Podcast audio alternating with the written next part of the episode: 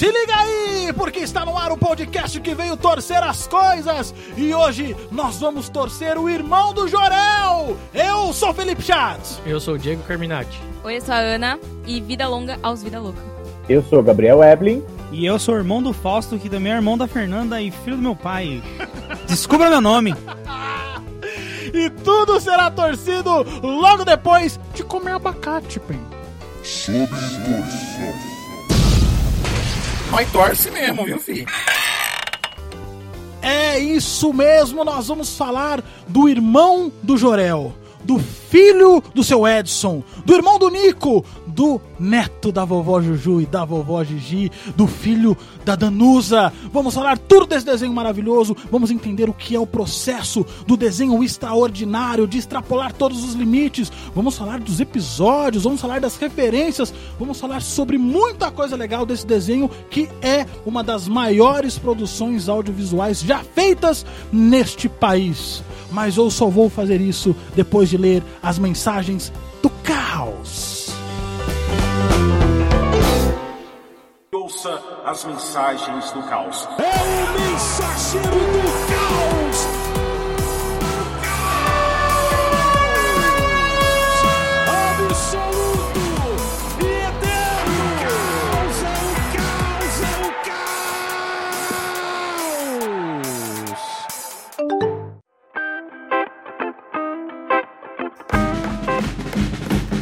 só, chegamos às mensagens do caos, esse momento gostoso, delícia para ler as mensagens que recebemos.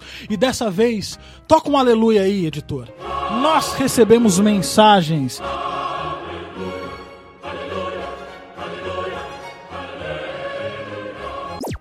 É, a primeira que mandou a mensagem pra gente foi a Alissa. Ela disse: Não perco por nada, assim meu coração não aguenta. Eu amo essa série animada, falando do irmão do Jorel, evidentemente. Quem não ama irmão do Jorel? Alguém aqui não ama, por acaso, irmão do Jorel? Você ama, Matheus, irmão do Jorel? Bacate bem. Nossa senhora, meu Deus do céu. É, também recebemos outras mensagens. Recebemos do Eric. Olha o que ele disse aqui. Viciei nesse podcast. Muito bom. Muito obrigado, Eric. Valeu. Ele que no Instagram tá como son underline Eric. Ah, é o Erickson, é o nosso aluno de do curso de Rádio TV e Internet do primeiro semestre. Olha só que maravilha, hein? Muito bom, muito bom. É, nós temos aqui também a mensagem do Alex, que ele diz o quê? Manda uma mensagem pra minha namorada que faz aniversário agora em março. Ele diz: Te amo, Letícia, você é meu mundo. Milhões de beijinhos e abraços do Alex. Tá aí enviado. Aí, Letícia, você tá sendo homenageado aqui no Sob Torção. O Alex. é um- Aniversariante do ano.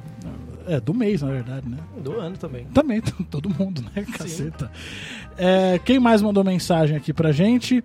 O Fábio mandou a seguinte mensagem. Pra vovó Juju. Vovó Juju, você é maravilhosa. Que no, no Instagram tá como Fábio Reis. Muito obrigado, Fábio, pela sua mensagem. É, nós temos o Samuca Souza, que ele mandou uma mensagem para vários personagens. Primeiro que ele falou que ama a vovó Juju e o jeito em que ela aparece em todos os episódios. Ele também adora o Steve. Steve Magal! É, ele fala, continua inspirando sempre o irmão do Jorel, Steve Magal. E ele também manda um recado pra Lara. Disse: Oi, Lara, te adoro. Sua voz, seu jeito nunca foi tão tímido e nunca será. Volta pro Brasil. O irmão do Jorel tá sofrendo. Espero que ele leia esse recado. Agradeço o pessoal do Sob Torção. Tá mandando um recado pro irmão do Jorel. É, e pra todo mundo. É, o PGR Crystal Office, é assim que tá o Instagram dele, também fala que ama a vovó Juju. E depois de ter começado a ver o irmão do Jorel, ele começou a adorar abacate. Eu acho Olha que a só. vovó Juju é uma boa influência para a indústria do abacate. Então, se você quiser vender. Eu acho, eu acho, inclusive, que deveria ter. Não tem as maçãzinhas da turma da Mônica? Pode Ia crer! ter Vovó abacate da vovó Juju, cara. Ia ser sensacional. Então, muito obrigado pra vocês que mandaram recados pra gente. Mandem no nosso Instagram, que é o arroba sobtorção, ou no nosso e-mail, mensagem do. Lembrar vocês que toda sexta-feira tem Torcidinha, que é a rapidinha do Sob Torção, onde a gente, é, enfim, faz reflexões bem rápidas, de 7, 9 minutos. É bem legal, toda sexta-feira tem. E lembrar agora, fazendo um momento jabá, que dia 15 de março. Errou! Tem vestibular aqui na Unifacamp. Se você não sabe, meu caro ouvinte, minha cara ouvinte, nós gravamos esse podcast aqui nos estúdios da Unifacamp, no Comunique 3, no estúdio de comunicação social da Unifacamp, que inclusive entrem no Instagram do Comunique 3 e vá no IGTV e veja a produção maravilhosa que o Matheus, que está aqui, participou, é, estrelou a produção. Sim, é isso aí. Foi uma maneira muito bonita e criativa de falar. Vem agendar seu horário no estúdio. É isso aí. Então conheçam o que a gente faz, a, bar, a balbúrdia que nós fazemos nesses estúdios. É, e dia 15 de março. Errou! Tem. É dia 14? Dia 14. Dia 14, falando da terrada aqui já. Dia 14 de março tem Às nove vestibular, horas. às 9 horas da manhã. Repita, Aninha, por favor. 14 de março, às 9 horas da manhã. Tem vestibular, então se inscreva, venha fazer parte desse curso maravilhoso, lindo, delícia. Diga, Aninha. Tem o número de inscrição, não sei se. Por favor, passe, claro. É 94704 6997. Repita. 94704 6997. Então tá aí, você quer participar, é, do, quiser se inscrever pro vestibular, se inscreva, venha fazer parte desse curso maravilhoso, venha conhecer os nossos estúdios, todo mundo aqui é lindo, cheiroso, todo mundo aqui é demais, todo mundo aqui é muito bacana. E ó, mais bacana do que a gente, do que esse estúdio, do que essa faculdade, é Irmão do Jorel e coma aveia. Pra quê? Pra você fazer cocô bonito.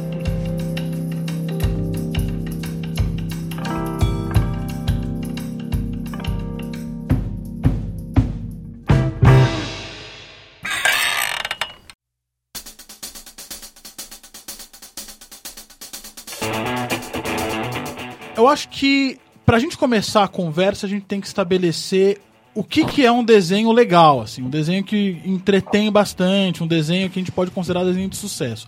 Existem linhas de, de, de raciocínio que a gente pode seguir. Por exemplo, um desenho bacana é um desenho que tem um traço, um traço legal, é um desenho que conta uma boa história. E tem uma outra linha de raciocínio que é essa coisa de ultrapassar o limite do absurdo de ser extraordinário, porque eu acho que um desenho animado ele tem todos os recursos e é o recurso mais barato conhecido de você extrapolar todos os limites da física, os limites aceitáveis da realidade e ser algo extraordinário.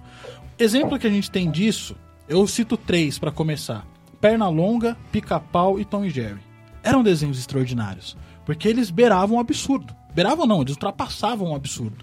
A começar por ser é, é, por serem animais fazendo ações de humanos e toda aquela violência que era uma coisa muito transgressora para a época que eles foram criados. E eles sobreviveram o tempo. Né? Até hoje você assiste esses três desenhos e com certeza se diverte com os três do mesmo jeito.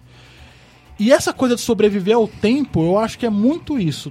Do, de extrapolar o absurdo, de poder fazer o extraordinário, que não seria possível num filme, não seria possível numa série, não seria possível talvez até num livro. Agora o desenho tem recurso para isso. E por que eu falo tudo isso? Porque eu acho que o irmão do Jorel é um desenho que se encaixa. Ele é o nosso, sei lá, o nosso pica-pau, é o nosso Pernalonga, é o nosso Tom e Jerry, que daqui 50 anos a gente vai estar falando dele ainda. Porque o irmão do Jorel, ele extrapola o absurdo. Ele é um desenho que vai valorizar essa, esse extraordinário ao extremo. Ele lembra muito, na, na ideia, é o Rick and Morty do Brasil. É isso, é, Entendeu? é essa pe- Não, acho que não, não tanto quanto Rick and Morty, mas eu acho que é muito similar, por exemplo, que foi do Dudu e Edu. Sim. Fantástico Mundo de Bob, que flertava com esse absurdo a todo instante, né? Da imaginação do moleque. É, é, Laboratório de Dexter, talvez. Enfim, ele, ele, ele é, é muito similar. E se o Irmão do Jorel fosse um, um produto americano, que seja, é, ele seria também tão vangloriado quanto é. Eu acho que isso é o legal, também tem o nacionalismo envolvido aí. Pô, Sim. pô um desenho brasileiro, cara, que da hora, entendeu? Mas eu acho que é isso. O Irmão do Jorel, ele ele trabalha com o extraordinário, que é o que deixa o desenho legal. E em contraponto a isso, não sei se vocês vão concordar, mas, cara, Thundercats, He-Man, She-Ra e esses desenhos americanizados da década de 80, que tinha essa coisa, que era muito mais preocupado com, com o traço, com a, trazer algo perfeito, Caverna do Dragão, por exemplo, não, não extrapolava o extraordinário. Ele flertava com o extraordinário, mas não extrapolava. Eu, eu considero esses desenhos chatos. Eu considero Simpsons chatos. Chato. A Ana fez uma cara aqui. Chocada. Não, mas veja bem, os Simpsons é careta pra cacete. É, dúvida. Porque ele não extrapola o extraordinário. Ele sempre é. é- é- óbvio, trabalha com, com questões muito importantes, de críticas sociais, muito ferrenhas. Mas os Simpsons, ele. ele é aquilo, é a vida mundana a- ao extremo. É a vida de uma família ali, né? Só. Tudo bem, você tem um, um pai que é um alcoólatra, louco, você tem uma mãe. A, a Marge talvez seja mais. A mais sensata. mais sensata. A, a Lisa é uma. CDF loucaça, o, o Bart é o, o- Mas enfim, mas mesmo assim, tudo volta ao normal no final do episódio. E não tem o extraordinário. Nem Futurama tem o extraordinário que podia ter, por causa da, Ah, do, do universo da, é, é, é, da ficção científica, o Futurama não tem isso. Agora, Irmão do Jorel é loucura do início ao fim, da abertura do programa até o fim do episódio. Sim. Mas será que pra quem não tava acostumado com Thundercats, com He-Man, por exemplo, ver Simpsons não seria tipo, nossa, estão quebrando a. O extra... É, indo pro isso. extraordinário. Agora a gente tem o Irmão do Jorel, tem todos esses outros aí que falam, não, Simpsons então agora é um gesso e a gente desendi- é, tirou o gesso de tudo e tá. Concordo. É, também tem a- aquele novo é, desenho da Netflix, né? Que é do criador dos Simpsons. É... Desencantado. Desenca- Desencanto. Nossa, é desencanto. isso. Desencanto. Que também começa ali, mas é, é o padrão Futurama, assim, né? Ele tem essa fantasia mais, porque é um conto de fadas, assim, né? Mas ainda assim dá aquela segurada, não tão. É, não é absurdo. não é tão brisa. É, tão por- é porque a gente tá analisando as coisas, tipo, dentro daquela coisa atemporal, né? É, é, acho que vai, tipo, muito dentro da linha que o Diego falou, né? Tipo, tem muita coisa que na época que saiu era extraordinário, entendeu? Sim. Até mesmo se você for parar pra pensar, desenhos que tinham traços não realistas, entendeu? Tipo, vamos pegar, vai, um, pega um Scooby-Doo, Uhum. que, mano, o cachorro é um bípede, é um, tipo, um cachorro humanoide, tá ligado? Tipo, aquilo já era, nossa, mano, olha que os caras tão viajando, Já entendeu? um. Hoje em dia não. Aí quando você pega um irmão do Jorel que vem nessa linha, eu tenho outro desenho também, cara, que tipo que é muito dentro dessa linha de de beirar o extraordinário assim da loucura, é as aventuras de Gumball. De Gumball. Sim, Mano, aquele sensacional desenho tipo desenho. é, é muito doido, mano, porque ele mistura, ele quebra a quarta parede, ele tem coisa tipo com os pessoas reais, ele tipo mistura o desenho com 3D e É. mistura, tipo, mano, é, um- É 2D um ba- com 3D é com uma um cenário real. Eu coloquei pra minha filha assistir, ela odiou. A idade da sua filha que odiou. Quatro anos. Uá, É porque o desenho não é pra ela ainda, né? Ela ainda precisa em- em assistir outro tipo de desenho pra depois chegar, né? Sim, ela, por exemplo, ela gosta do Irmão do Jorel, mas não é todo episódio que prende ela. Ela se encanta sempre pela abertura, que tem a musiquinha, e aí ela vê um negócio ou outro e tal, mas ainda não é tipo aquele negócio que chamou pra ela, assim. É, pra mim a principal coisa que pega é que eu acho que é muito essa linha que hoje o Cartoon segue das escolhas do que ele vai colocar na grade, dos desenhos que ele vai produzir, é, que é muito diferente, sei lá, por exemplo, de Thundercats, He-Man, esses desenhos mais antigos que eles foram feitos para vender produto para criança depois. Né? Eles não foram feitos é, pensando como uma obra artística, né? Onde você tem um cara que cria, que pira, que vai, que faz, né? É, inclusive tem um documentário muito legal na Netflix que fala sobre isso, que chamou Os Brinquedos da Nossa Infância. Os brinquedos que marcaram época. Isso, isso, isso, isso, esse aí. E aí ele justamente ele mostra isso, que, cara, os desenhos, a maioria das coisas foram feitas para vender produto e dane-se, né? É, já esses outros produtos, você vê Irmão do Jorel, o licenciamento dele é baixíssimo, tem pouquíssima coisa vendendo, fazendo, porque realmente é, veio dessa necessidade de, putz, a gente quer uma coisa que seja é, muito legal, muito artística, e na cabeça de uma criança de hoje, com 8, 9, 10 anos de idade né? Como que ela pensa, como que ela vê o mundo, né? Que é a mesma linha do Incrível Mundo de Gumball, do Steven, Hora de Aventura, é, Urso Sem Curso, é tudo nessa mesma linha. O Clarencio. O Clarencio, Muito bom o, o próprio Oswaldo também, que é uma animação nacional que tá lá. É, eles todos rompem um pouco essa barreira, essa coisa do, do politicamente correto e do, do desenho bonitinho, co- como o Felipe já falou, né? Do, da animação correta. É, eles rompem, eles só vão, né? Eles só acontecem. Ó, e eu acho que também tem um, um outro fator muito legal que faz de Irmão de Jorel, pra mim, uma das melhores produções nacionais. E eu falo produção audiovisual mesmo, nacional. O Irmão de Jorel tá no. Se não tá no top. Sei lá, top 5, tá no top 10 de- do que já foi feito no Brasil em relação a isso. É como a- existe um apego nostálgico com a gente. Então você olha as situações que o irmão do Jorel passa, ele é uma criança dos anos 80, anos 90, que é o que a gente passou. É. Né? A nossa idade, né? De Sim. 30 anos. O apelo pra gente tá aí, né? Tá aí. Mas aí que tá o pulo do gato, cara. O irmão do Jorel, ele é feito pra sua filha, mas também é feito pra você, porque talvez eles sacaram que a sua filha não veste sozinha. Você vai estar junto. Sim. E aí tem essas, essas conexões, cara. Eu acho que esse foi o, o, a chave de ouro do, do irmão do Jorel. Sim, eu mesmo, tipo, falo por experiência porque eu, eu meio que fui, eu que fui atrás do desenho pra mostrar pra minha filha, não o contrário. Porque eu não aguentava mais assistir Marcha e o Urso, tá ligado? Entendeu? Então, tipo, e, e eu vi que a, Ancine, né, que produzia, ela, ela já tinha um desenho que eu acho sensacional, que chama Show da Luna. Não sei se vocês já ouviram Sim. falar. É um desenho infantil que é a mesma, é a mesma uma vibe, assim, a mesma pegada. Lógico que não do Irmão do Jorel, mas assim, tipo, o esquema de produção, traços, lembra muito, assim. E, e ele é totalmente nacional. Tipo, eu achei que era gringo, tipo, meio adaptado pra cá, mas não, ele é nacional. Nacional. E aí eu, foi aí que eu descobri o Irmão do Jorel, por causa, tipo, que eu vi que era Dancine e tal, tal, tal. E aí quando eu assisti, eu fiquei doido. Falei, mano, tá aí um negócio que eu consigo assistir com a minha filha que eu suporto. Entendeu? Não, não E só aí- suporta, você se diverte. Então, mas a primeira vez que eu assisti, eu falei, putz, mano, esse desenho é legalzinho. Vou tentar mostrar, porque, tipo assim, pelo menos eu assisto junto. Aí acabou que eu me apaixonei e minha filha nem tanto, assim. Mas é isso de você se identificar, né? Tipo, eu sou um pouco mais nova que vocês, mas eu também é, me identifico muito na, na minha infância, tipo, a casa dele. É, a questão das avós, porque, tipo, eu moro do lado da minha avó. Eu tenho, tipo, sempre tive minha avó ali com as plantinhas dela, sabe? É, e até. bem. Come abacate. Sabia. Vamos começar a contar. Quantas vezes a palavra abacate bem, a, a- frase abacate bem será dita nesse programa com a voz da Muitas, vovó do muitas Dudu. vezes. e e a, a questão, tipo, a- da gente só ter, é, principalmente na nossa infância, a gente ter consumido muito desenho americano, né? Só, E, tipo, só, e, e filme americano, de filme de Natal americano, que, sei lá, você, tipo, vê aquelas casas, você vê, tipo, a neve, você não se identifica ali, né? E Irmão do Jorel, acho que foi a, a primeira, assim, que eu vi, putz, na minha infância aí.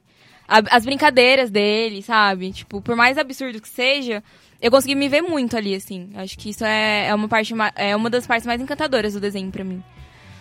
O nome disso, desse movimento todo e da gente poder hoje se identificar, são as leis de incentivo, né? Exatamente, bem lembrado. E a lei que colocou, que obrigou a TV a cabo a ter uma programação nacional, né? Isso é fundamental. É muito caro fazer uma animação, né? E se você não tem uma grande indústria por trás, ela não vai acontecer. Então, criou-se essa necessidade por essa lei que obrigava, mas ao mesmo tempo tinha uma outra lei por trás que falava assim, ó, a gente consegue dar dinheiro para você se você, enfim, se colocar, inscrever na Ancine e a coisa acontecer. Então, junto isso fez com que as animações nacionais começassem a crescer e de uns anos para cá chegaram num patamar que de qualidade técnica, artística é, e de reconhecimento de público, né?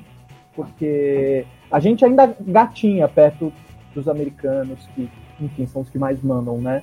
Mas é um mercado hoje real, né? Tem pessoas que trabalham só com isso. Na primeira temporada do Irmão do Jorel, eles conseguiram de lei, é, conseguiram arrecadar junto à Ancine, é, dentro de um órgão da Ancine que, que disponibiliza essa verba, 4,5 milhões de reais para produzir a primeira temporada. Você ouvindo esse valor, você fala, nossa, dinheirão, dá pra ô louco. Não é, pra animação não é. Não é nada. Não é nada, Não é porque nada. Inclusive, é- é um valor bem baixo. muito Bem baixo. Você imagina você tem que pagar estúdios, tem que pagar atores, você tem que pagar os, o- os animadores, você tem que, é, um, é, um, é um universo muito grande pra você fazer isso. E na segunda temporada eles ganharam um milhão a mais pra fazer. A segunda temporada então foi na base dos 5,5 milhões de reais, o que continua sendo muito pouco. É óbvio que isso foi captado só é, da Ancine, mas existem é, provavelmente o estúdio conseguiu recursos de patrocinadores, mas mesmo assim, é, eu tava lendo um- algumas coisas a respeito. cara, você tem que começar no mínimo ali com pelo menos uns 20 milhões, 25 milhões pra começar, entendeu? Pra ter uma. Pra você fazer o, o, o negócio acontecer. E essa coisa da, da, do estúdio ter trabalhado com tão pouco dinheiro e produzir algo de tanta qualidade é o que também me impressiona muito. Sim, ó, dentro dessa linha, se você for parar pra pensar, um dos filmes que eu, tipo, mais me surpreendi em questão de animação, que, mano, eu fiquei maravilhado, extasiado, foi Homem-Aranha no Aranha Verso. Né? Eles levaram quatro anos pra fazer o filme e gastaram 90 milhões de dólares. Então, tipo, bem, mano, né? para pra pensar. A gente tá falando um filme. filme. Temporadas. Um filme aqui, Nós nós estamos de falando 26 de... episódios. Sim, Exato, exato. exatamente, que dá muito mais tempo do que um filme. Então, assim, os caras. É, é- é absurdo. Se você for, tipo, botar no, no peso e na medida do negócio, fala, nossa, mano, 4 milhões não, não é nada. Não é? Realmente não é. É, porque não, não é um, um, um- processo rápido, né? Então, assim, você leva desde o começo, você vai inscrever o projeto até ele estar pronto, você coloca aí pelo menos três anos. Pelo menos. Não, não tem como fazer menos que isso. Então, porque até você fazer, escrever, captar. Ok, hoje em dia o Irmão do Jorel é um. É, não sei se eles ainda fazem via Ancine ou se o Cartoon já, já aporta ou como é que eles estão fazendo isso. É, mas de qualquer jeito, tem todo o processo, né, que é o, o processo original de, do desenho. Então, que a primeira fase é escrever roteiro, faz roteiro, faz toda uma temporada de roteiro, beleza. Aí vai para o estúdio, grava todas as vozes. Depois que grava todas as vozes, então, que é um processo longo, leva alguns meses, aí vai e começa a animar. Então, anima coisa por coisa, traço por traço, cenário por cenário. Depois que animou isso, isso volta para o estúdio para corrigir alguma coisa, para refazer alguma coisa. Depois, aí isso vai mixar, masterizar até ficar pronto. Então, assim, é um processo que leva muito tempo, envolve muita gente, por isso, e a gente fala, ai, 4 milhões é muito dinheiro, ou que seja, assim, hoje em dia, se a gente for pensar numa série aí de 26 episódios, que é o que geralmente se faz, é, episódios de 10 minutos, você vai gastar aí uns 10 milhões. É quase que um mil, é, 10 milhões, um pouquinho menos, se você já tem a série mais ou menos andada ou menos andada, é mais ou menos por aí. E as pessoas. E, e assim, e a gente não está falando numa realidade onde todo mundo ganha muito bem, tá? É, por exemplo, um desenho de voz original nos Estados Unidos, um ator de voz ganha cachê, ganha assim é, 50, 60, 70 mil dólares, dependendo do ator, por episódio. Né? No Caraca! Brasil, a gente tem uma outra realidade. Isso eu tô falando de um, de um cara, assim, por exemplo, um desenho tipo Irmão do Jorel, que, ah, beleza, é famosinho, muita gente conhece, ainda não é o, o desenho mais pica que tá acontecendo, mas também não é o, o que ninguém sabe qual é. Então, assim, aqui a gente não tem isso. E você falou dessa questão do tempo. é, a quarta temporada do Irmão de Jorel começou a ser produzida em 2018. E ainda não tem data de estreia pra 2020. Uhum. Então a gente tá falando. E mesmo que já é um desenho consolidado, o projeto já está pronto. É só realmente todo esse trabalho de roteiro, de gravação das vozes e de animação. Que é também muito interessante a gente pautar aqui, que não é dublagem. É, a dublagem, ela é eu transformar, vem no idioma, eu coloco pro idioma de onde esse produto vai ser veiculado. Isso é dublagem. Só. O primeiro processo, que é o processo que acontece no Irmão no Jorel e nos, nos desenhos lá fora, a primeira vez que ele vai ser feito é o que a gente chama de voz original. Então, é, é feita uma gravação ensemble, ou seja, com todo mundo junto, todo o elenco junto, onde você vai receber o texto. Geralmente tem o diretor, às vezes o alguém responsável do desenho, às vezes o próprio cabeça do desenho tá ali nas gravações também. E aí é processo teatral, né? Então se lê aquilo, conversa, debate, ri, dá risada, muda. O ator tem essa possibilidade de mexer bastante no texto, de, de dar muita contribuição. Inclusive, não é à toa que o, o elenco do Irmão do Jorel é um elenco assim de primeiríssimo, assim, pessoas extremamente experientes tanto em voz original, quanto em teatro, quanto em, em dublagem mesmo, né? Isso também dá uma, uma grande é, bagagem. É, mas é isso, a gravação é feita junto. Então todo mundo faz e grava, e aí então você tem esse processo. Então, um, episódio aí de 10 minutos, você leva uma tarde, 4, 5 horas para gravar. Nesse processo de vai, volta, grava, não grava, porque existe toda uma métrica, toda uma coisa para se seguir, para poder se gravar. E depois dessa gravação, o desenho vai ser animado. E depois que ele é animado, ele volta. Aí é uma gravação sozinho, com você preenchendo reação, alguma coisa que não bateu, ou alguma coisa que foi animada de um outro jeito, que o estúdio também tem esse, esse lado de, olha, a gente quer propor isso aqui, ó, a gente vai propor um pouquinho diferente. Então, às vezes, ele propõe uma reação maior do que você gravou, ou uma reação menor, então você precisa adequar aquilo ao, ao personagem. Essa é a primeira vez que, que o ator vê o, o desenho. Né? Antes disso, o máximo que ele pode ter tido é uma foto mostrando, ó, esse é o seu personagem, esse é o seu, esse é o seu. Alguns casos muito raros você faz com storyboard já, mas é muito difícil. Muito... Eu nunca gravei voz original com storyboard, por exemplo. Sempre foi com uma fotinho e um briefing do que é o personagem. Nossa, Então, mas ele- eu, eu fico imaginando que também deve ser um desafio pro ilustrador criar é, em cima de em cima das falas. Tudo bem que ele vai ter o roteiro, vai ter as- os, ah, os direcionamentos, mas já que o ator ele é tão livre, é, isso pode mudar tudo na hora da, da, da animação. Pode, pode. Muda completamente. E aí, se é uma coisa de uma necessidade muito grande do estúdio, pode ser que tenha que refazer, mas geralmente eles vão na onda porque geralmente tem muito a ver, né? Porque conforme você vai gravando, você vai se apropriando muito daquele personagem, né? Eu fiz um, um projeto agora ainda, quer dizer, estou fazendo, né? Comecei a gravar em 2017, até hoje eu gravo. A gente está na fase de finalização, que é esse retorno, né? Que a gente chama de ADR, que é essa parte final onde a gente retoca da turma da Mônica Jovem, que é um desenho também do Cartoon. É, então a gente começou as gravações lá em 2017, gravou 2017, 2018 inteiro a gente gravou. Aí 2019 começou a voltar e a gente voltaram 13 episódios primeiro, fizemos ano passado as ADRs desses 13 e esse ano estamos fazendo de mais 13 que vai servir para uma segunda temporada. E, e é exatamente isso, assim, a gente tem esse contato ali na hora e, e muito do que a gente colocou tá indo, tá indo. Então, assim, tem até uma, uma cena, eu faço o chaveco, que é ah, o, que legal. o secundário. É, e aí tinha uma cena que era uma coisa assim, ah, ele chega e tenta fazer um rap. E aí era isso. E aí na hora eu olhei aquilo e falei, pô, ah, eu vou fazer um rap na cara do Chaveco. Aí eu fui, fiz. E a coisa virou e rolou e ficou super legal. Assisti outro dia, passou já esse episódio e. E não é o que tava lá, né? Então, assim, existe essa liberdade muito grande. Que é isso, vai virando jogo, né? Vira jogo, é teatro, você vai, bate bola, é isso, e a coisa acaba rolando e vai para um outro lugar. E aí eles começam a entender também a linha que tá indo, e eles piram mais ainda. E aí a coisa fica, fica incrível. Tipo, o mundo Jorel, é isso, né? Uma galera que joga muito, é um elenco incrível, sou fã de todos eles. Que é diferente da dublagem, que você precisa seguir o original, você não, não dá para você pirar, você não pode criar em cima de uma coisa da criação de outra pessoa, você vai simplesmente é, transformar aquilo pro, pro idioma, né? Maravilha. Mas isso eu não acho que não é uma regra universal, né? Porque se você for ver as dublagens, tipo, de Portugal, de alguns outros países, Ah, é muito cacos, ruim, você cara. vai adaptando. Você já viu Dragon Ball Z dublado em português de Portugal, mano? Já. É, é uma. Garoto, ora pois, seu maldito. tipo, nossa, que horrível, cara. Sai daqui.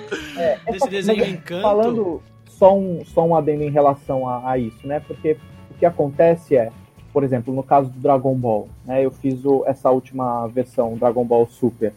É, aqui pro Brasil, ele vem em japonês. Então a gente vai do japonês pro português. É, tem outros lugares que vem no inglês. Então, assim, vai do Japão, que transforma para o inglês, que vai para, sei lá, para Portugal. Então, assim, você percebe que é uma tradução de uma tradução, então a coisa acaba. Isso pode ser um exemplo. né? Dilui, né? Exato. Então algumas coisas vão perdendo. E a gente não pode esquecer que a gente precisa passar com a intenção daquele país, né? Então, às vezes, uma coisa que pro Japão é isso, pra cá vai ser outra. Aí você tem essa, essa transformação, né? Tem, tem aquele lance do, do desenho lá, Desencanto, né? Sim. Que eles adaptam muita piada pra, pra Nossa, nós, assim. muita. E tem uma galera que odeia Fala, nossa, onde já se viu, mantém o original e tal. E tem outra pessoa que, tipo, adora. Fala, nossa, os caras conseguiram colocar, tipo, nossa piada nessa, nesse conceito. é porque a, a piada em inglês, é, existem piadas em inglês que só funcionam pra, pra, pra quem é nativo. Sim. e Sim, sim. Não vai funcionar pra gente. Então esses cacos, essas, essas adaptações, eu acho que são muito, muito importantes na dublagem. Quando você tem um conhecimento cultural e do idioma, funciona pra você, entendeu? Por exemplo, eu assisti a Branque- as Branquelas no original e as piadas que eles fazem lá funcionam super pra mim, mas em português, tipo assim, é outro, é outro bagulho, entendeu? É, tipo como se você estivesse assistindo outro filme, Sim. entendeu? E funciona aqui também. Não, agora você imagina como que deve ser o irmão do Jorel, porque o irmão do Jorel ele é exportado para outros países, pro México, alguns países da América do Sul, e, inclusive pro próprio Estados Unidos. É, eles também têm que fazer essa, essas adaptações pro universo deles. E eu acho que eu me sinto vingado, tá ligado? Porque agora, como que eles vão explicar a piada do, do, da uva passa no arroz, entendeu? No É, pode crer. Exato. Sim. É muito regionalista, né? Então, aí, na- quem, quem vai decidir essa escolha, se vai ter essa adaptação ou não? Quem comprou o produto, né? O cliente que escolhe se ah, vai ter essa adaptação ou não, não vai ter. Né? Infelizmente, não é uma decisão é, criativa, no caso da dublagem aqui no Brasil, quando a gente faz, de ah, então eu acho que eu vou adaptar porque eu acho que vai funcionar. Não. Existe um, um cliente, um texto revisado que vai falar sim, adapte ou não, nem pensar. Né? E Sim. agora, no caso do que está saindo daqui lá para fora, também é isso. Quem comprou o produto que vai dar essa palavra, ah, isso aqui precisa adaptar porque Mas eu acho que tinha que uma coisa tinha que ter, tinha que servir como parâmetro estudo de caso para todos os, os estudos que queiram dublar, queiram fazer adaptação, queiram trazer, que deveria se chamar o estudo de caso Yu Yu Hakusho, velho. Mano, a adaptação que os caras fizeram pra cá, é, vocês vocês assistiram? Sim, eu assisti. Tipo, mano, não tem como, velho. É, é para mim é a melhor dublagem, adaptação, sei lá, tipo de, de, de todas assim, cara. É, é sensacional, mano. ganha do Chaves.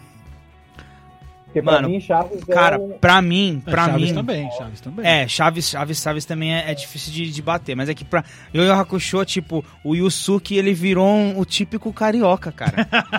pode Né? crer, pode crer. pode Nossa, crer. cara, tipo, quando você vê ele falando assim, Então, as mas gírias, aí- as coisas que ele fala, nossa, tipo, e você se apega muito, cara. Então, mas aí tá a maestria do diretor de dublagem e do ator que dublou. Né? Você tem, tem, tem toda esse, Sim. é, é, essa arte, esse, essa perícia envolvida no negócio.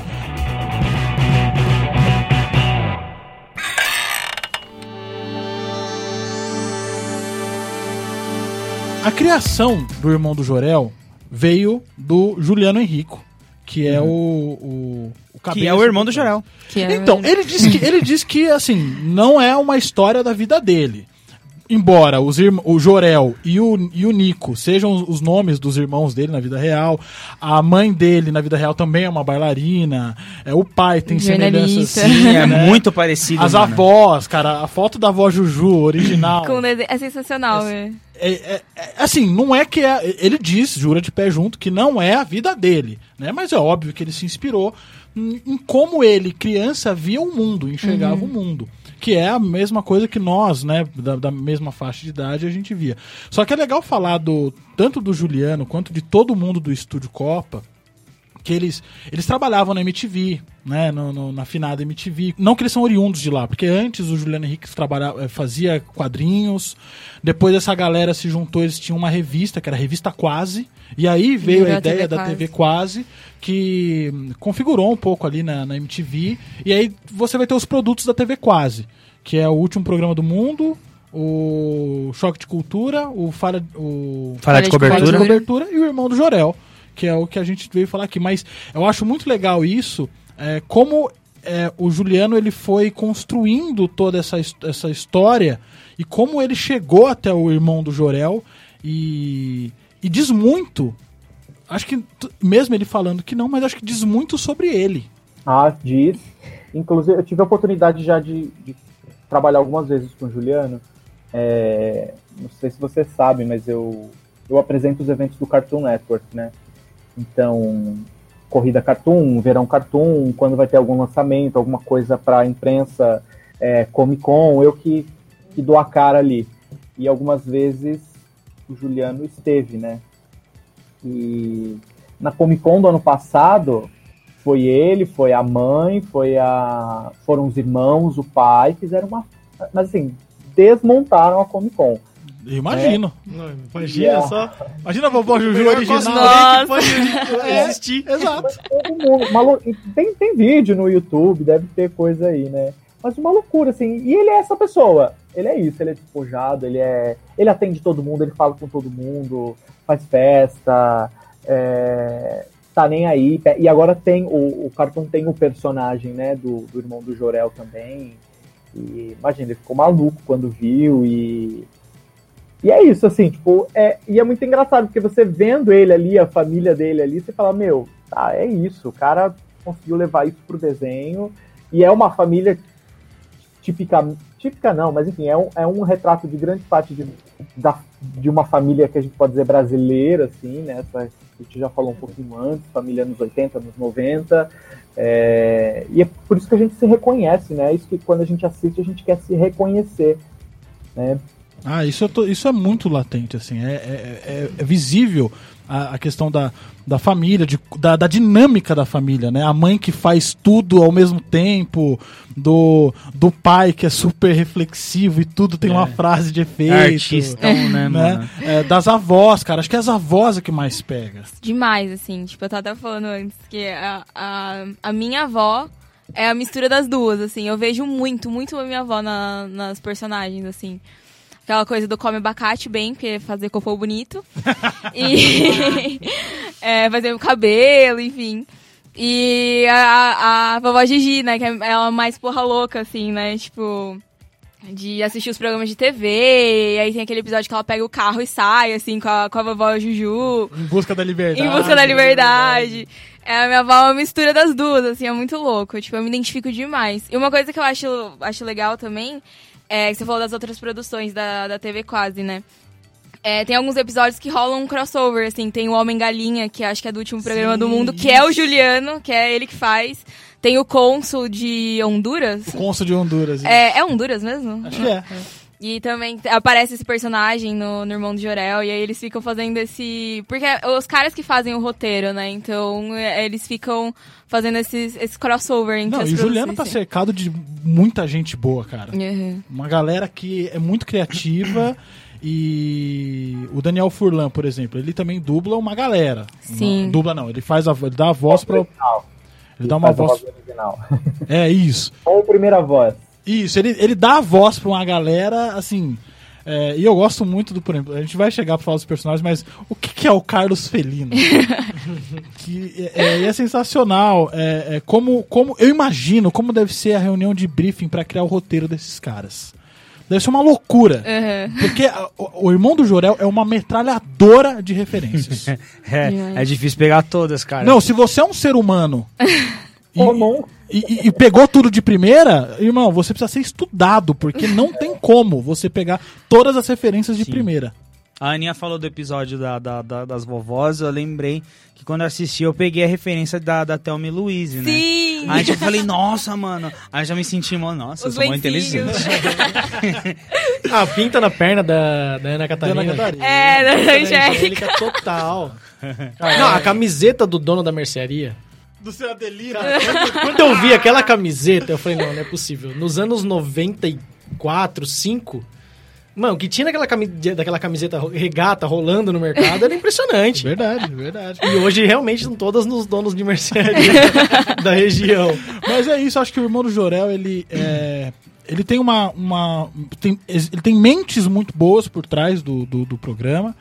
é, e ele tem essa, essa, essa identificação que a gente vai criar com os personagens, com as situações, com a dinâmica da família, com a dinâmica da escola é, e, e tudo mais.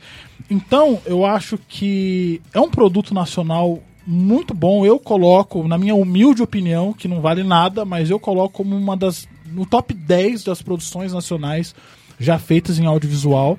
É, primeiro lugar, ninguém tira pra mim o Aldo Compadecida. Pra mim é, é a coisa mais legal que já foi feita em audiovisual no Brasil. É, por tudo, mas Irmão do Jorel, assim, é.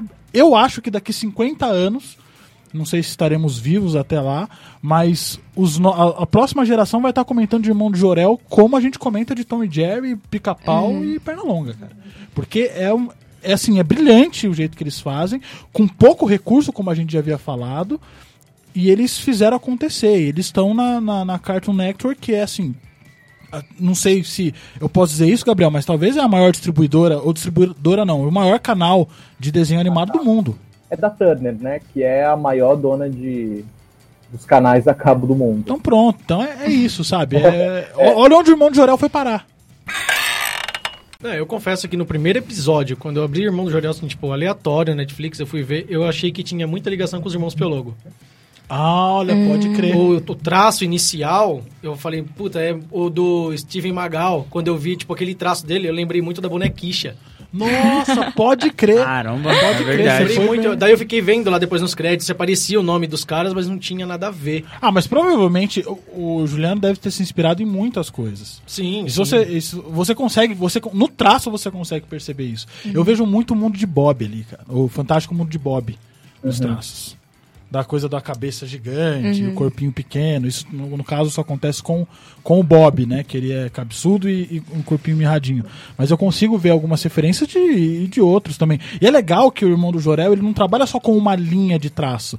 Ele mistura com, com stop motion, mistura Sim, com sim. aquela coisa do Bob Esponja, de quando dá aquele close. Sim, é a massinha. Isso, e é aquela, aquela coisa mais realista, sabe? Ah, dos patos, toda vez que aparece os patos Os- é um- uma puta, puta produção, assim, Isso. dos patos, de- todo detalhado. Os tal. patos são os únicos personagens que são. é, que beira a realidade, assim. É. Porque o resto é O tudo... O Gesonel, que é o mestre do Mestre disfarce. do disfarce. Mas o, o, o irmão do Jorel, eu acho que eles são. é, é, eu vejo como cha- uma grande charge. Charge não, de. de, de caricatura. De caricatura. O irmão do Jorel tem essa pegada de caricatura, de você extrapolar o- al- alguns, algumas características. Por exemplo, da voz Gigi, né? Da, da coisa da, da boca, ser aquela boca esticada. Eu acho legal da vovó Gigi porque ela sempre tá com aquele pirulitinho na boca, né? Mas tenho certeza que ela era fumante. Era fumante, é, porque ela tem aquela voz É um rasgada. assim. Não, e, quando, e quando o Juliano apresentou o piloto pro, pro, pra, pros produtores, pra própria Cartoon, foi uma, uma das coisas que ele precisou mudar.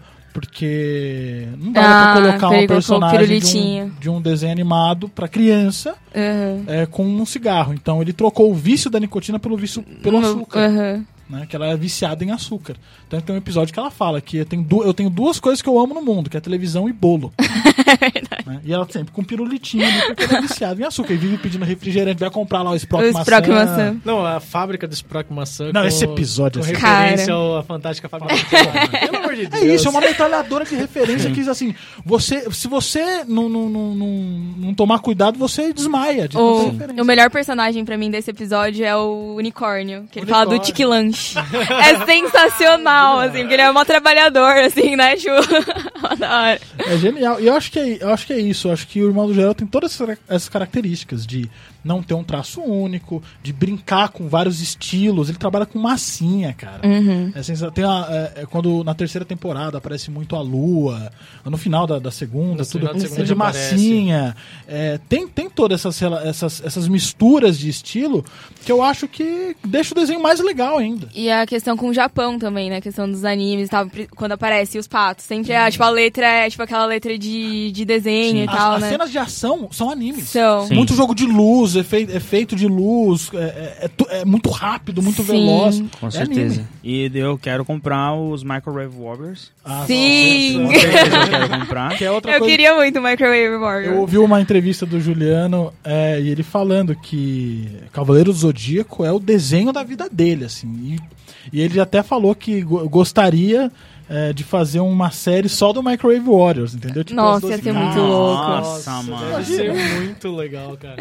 Eu assistiria, com certeza. Então, e é isso, ele vai colocando as referências dele que felizmente também são as nossas, porque Com certeza. é, foi o que a gente viveu na década de 90. E, cara, se a gente, se- ó, vamos combinar um negócio. Se a gente for falar de todas as referências, a gente, não, a gente vai sair daqui só amanhã. Como, é impossível. Eu só quero ver eles explicarem a piada do especial de Natal. Só isso. Do Roberto Carlos. Essa eu quero ver.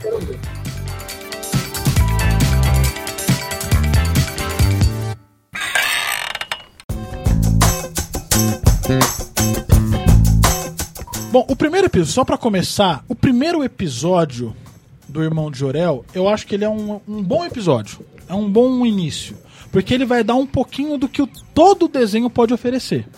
Ele começa mais comedido, né? Tipo. Começa, mas ele vai apresentando situações que é o que você vai ver no decorrer do desenho. Mas é um, é um primeiro episódio que está muito centrado no núcleo familiar. Então você tem lá a disputa do- da corrida de bicicleta. Vai mostrando as dinâmicas da família. O pai que tem o plano mirabolante de fazer a bicicleta especial pro Jorel, que é o, o, o, o filho adorado, perfeito, maravilhoso. E conta a, a, a origem do Jorel, né? Que ele, na verdade, ele era pra ser o irmão do Nico. Porque o Nico era o perfeitinho. Nunca pode. E aí deu errado. Tirou a rodinha antes da hora. Exato, não tira a rodinha antes da hora, porque senão você vai ficar igual seu irmão Nico, que usa o cabelo na frente pra é, disfarçar a feiura. E Nossa, ele era. que dó, né? E é pesado, porque assim, você vê que na dinâmica, o, o- é sempre o irmão de alguém. Né? Então era É. pra ser o irmão do. O Jorel era pra ser o irmão do Nico. Imagina o que o irmão do Jorel seria. Seria o irmão do irmão do Do Nico. Nico. Nossa, pode crer. Inclusive, ó, aí, ó. Faz, uma, faz um. E se? E se? Um dá- what if? Não, Pode O crer. dá irmão do irmão. Nossa, eu esquecido. E aí tem essa, aí mostra, né? Então a, a gênesis do Jorel, como ele se torna o Jorel e, e toda a, a dinâmica do, do, do irmão do Jorel sendo a criança é, é- é hiperativa que topa tudo e ele topa tudo, topa qualquer coisa. É, A o mãe- caçula, né? É, o que tá ali caçula. querendo se inserir em tudo sempre, né? Que, que isso- os mais velhos estão fazendo também. É, e a avó também, já, as avós já se apresentam. é, e aí você vai tendo outros personagens, como o Perdigoto, que pra mim é o personagem mais odiado, mas ele foi feito pra ser chato. Sim. Né? Então ele tá bem na função dele. Ele é inimigo do seu Edson. Inimigo do seu- de teatro, De que teatro. Isso, isso é sensacional. É, então acho que esse primeiro episódio ele dá uma, um, um, um pequeno, é, uma pequena amostra do que vai ser. E é um episódio para apresentar as dinâmicas familiares e os- alguns personagens principais. Mas o segundo episódio é tão ou mais importante quanto, porque é o episódio que se passa na escola. Que é quando vai apresentar um universo fora da casa. que- e é o universo escolar, que muitos episódios se passam ali. E é onde vai apresentar os amiguinhos, onde vai apresentar é, de fato a relação que ele tem com, com, com a Lara, a relação que ele tem com a Ana. Ca- Ana Catarina! E vai, e vai começando a, a, a mostrar, olha, é isso aqui. Só que muita gente não gosta desses dois primeiros episódios porque, enfim, talvez porque sejam os primeiros, tem algumas, algumas coisas que incomodem, mas eu acho que são dois episódios excelentes pra você. Bom, ou eu gosto de Irmão de Orel ou parei de assistir. Mas dê chance pros dois primeiros. Se você não gostar dos dois primeiros, talvez você não goste do absurdo que, dos absurdos que venham depois. Absurdo no bom sentido, né? Sim, é, de extrapolar o absurdo. Exato. Não, e eles foram começando, assim, já tinha coisas muito absurdas nessas prim- nessa primeira e segunda temporada, mas a terceira é tipo. Psicodélico. É o caos, assim. e, eles, Caos. e eles falam muito disso, do caos, né? Então. Tem uma coisa do segundo, do segundo episódio que eu acho sensacional, que é a coisa do, do short camuflado série especial Magal. Nossa, esse é sensacional. Pode crer. Que ele não pode usar. Ah, mano, era muito assim, né? Tipo, Eu, lembra, eu lembrei, eu lembrei muito das referências, tipo, da minha casa. Tipo, que eu ganhava uma roupa nova, eu já queria usar. É, e minha mãe falava, você não pode usar essa, que essa é pra sair. E aí eu ficava com aquilo na cabeça, assim. Não, e a vovó Juju Até hoje eu faço isso. que guarda- que pegou o short e colocou no forno. No forno. Na, na- na- na- na- porta do, do, do forno. Porque, e isso é uma coisa que eu- eu vi minha avó fazendo pra, pra secar. Pra secar. Em casa era atrás da geladeira. Tipo, quando a geladeira é aquela gradinha eu que ia tava falar quente. isso daí. Em casa da minha tia era assim também. Nossa. Não, e o lance todo da revol... que o, o pai dele fala, não, da revolução, ó, a revolução está em você. Não é? A revolução Escolhe te escolhe, né? E, ele, e aí tem a coisa sensacional, que acho que era uma coisa que toda criança tinha curiosidade de saber. O que acontece depois do 3? Chega a diretora Lola, não pode, nada pode, e ela vira e fala, vou contar até três! E ela conta até três, e aí as crianças percebem que nada aconteceu. Aí E eu- aí vira o caos, mano, é verdade. Isso, isso realmente pra uma criança, minha mãe falava, vou contar até três. No, no meio eu já tava fazendo. Aham. Isso funciona até Eu hoje. achei minha genial quando ele fala assim, eu- deixa eu terminar de brincar de gangorra. Aí a pessoa, como termina de brincar de gangorra? Falo, "Ah, é verdade, como termina de brincar de gangorra? É verdade. É, não, é, é, é isso, né, cara? A- o lance que você falou, né? Precisa dar uma chance pro desenho e tal. A criança, ela faz muito isso, né? Ela precisa assistir algumas vezes para aquilo fazer... E ela gosta, na verdade, da repetição, né? Ela gosta de assistir aquilo Muito. que ela já viu. Né? Ela gosta de saber, ah, vai acontecer isso agora, vai acontecer aquilo agora, né? E a gente adulto não, a gente quer ser rápido, né? Ah, não, não vou ver, não vou ver. nada. E os desenhos do Cartoon, eles são para qualquer idade, né? Não tem, ah, o público, a criança consome, mas adulto tá aí consumindo e, e não é diferente com o irmão do Jorel, né? É, essa é a sacada genial, entendeu? Exato. As exato. referências que o irmão do Jorel traz não são referências pras crianças, na maioria das vezes, é pra Não, gente. Exato. E pega justamente no ponto do que a criança não quer ser vista como criança, né? A, ela quer ser adolescente, ela quer ser adulta, ela quer ser tratada assim, né? E esse desenho vem e fala na língua dela, é isso. Mesmo que ela não entenda metade das referências, né?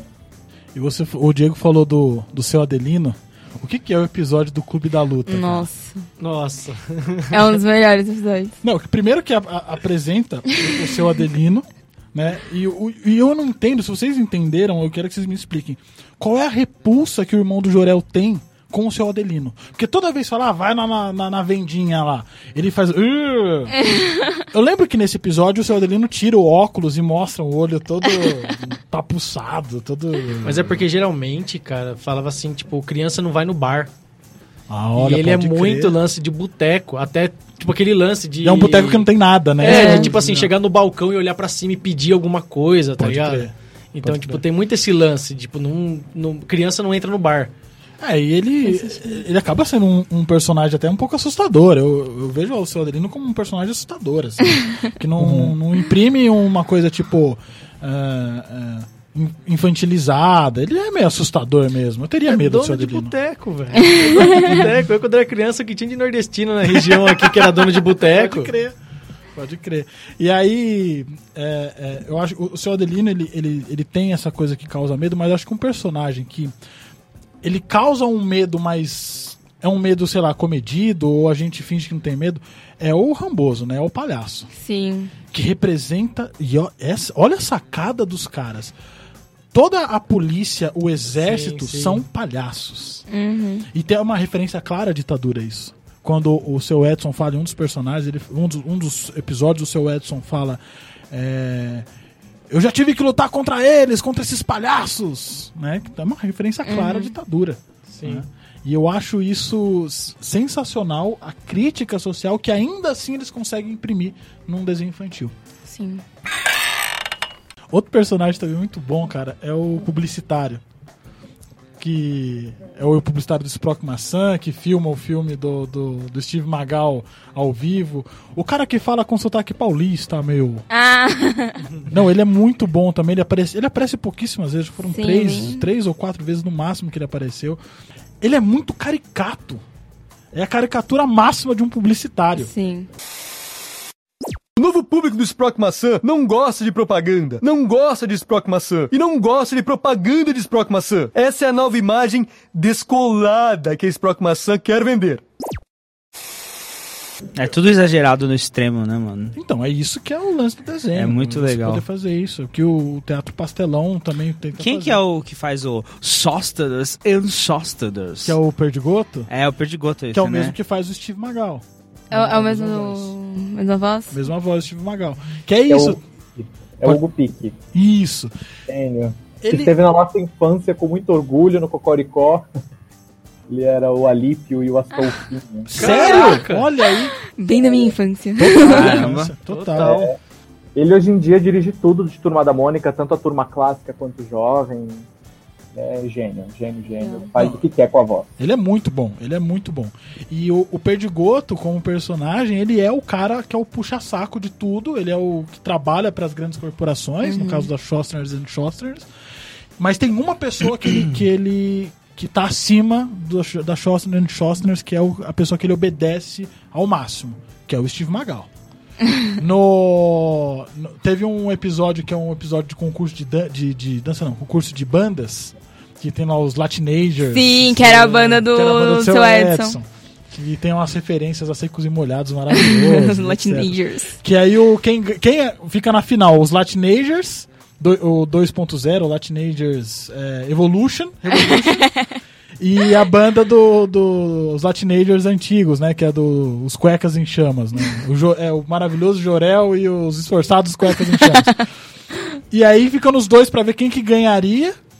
E aí chega o, o, o Steve Magal e fala: Não, quem ganhou não foi nenhum dos dois, foi o Billy Doidão com a, com a música O Caos.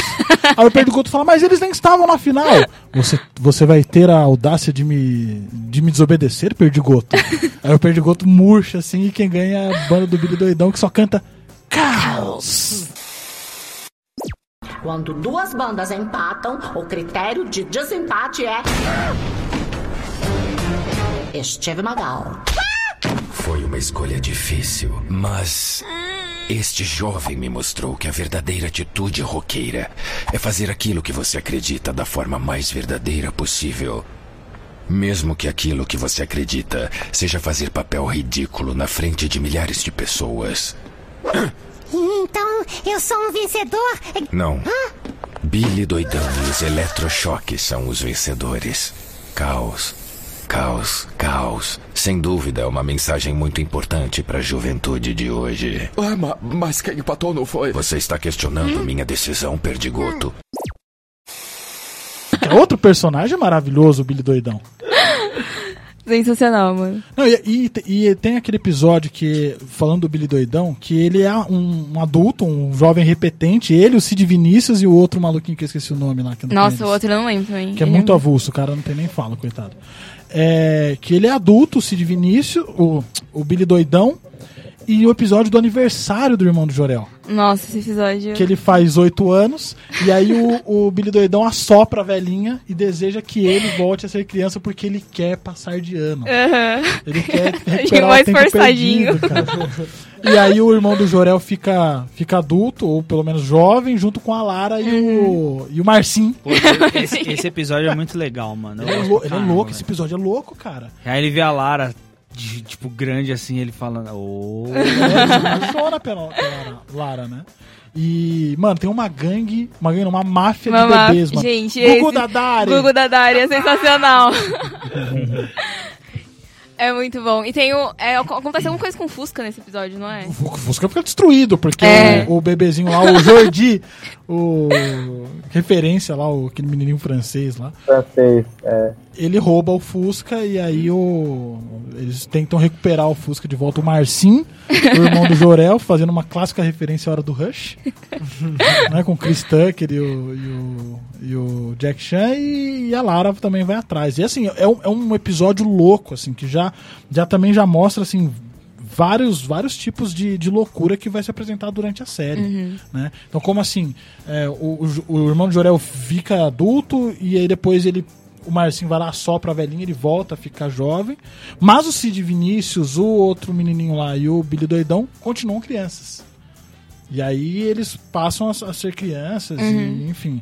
E eu acho que o, o Billy Doidão ele é um, é um personagem que diz muito, porque ele é um cara extremo. Embora ele seja o Valentão, é um, um personagem extremamente solitário. Uhum. Personagem que deve ter problemas psicológicos e Sim. de depressão. Eu tive um né? Billy doidão na minha sala. Conte-nos.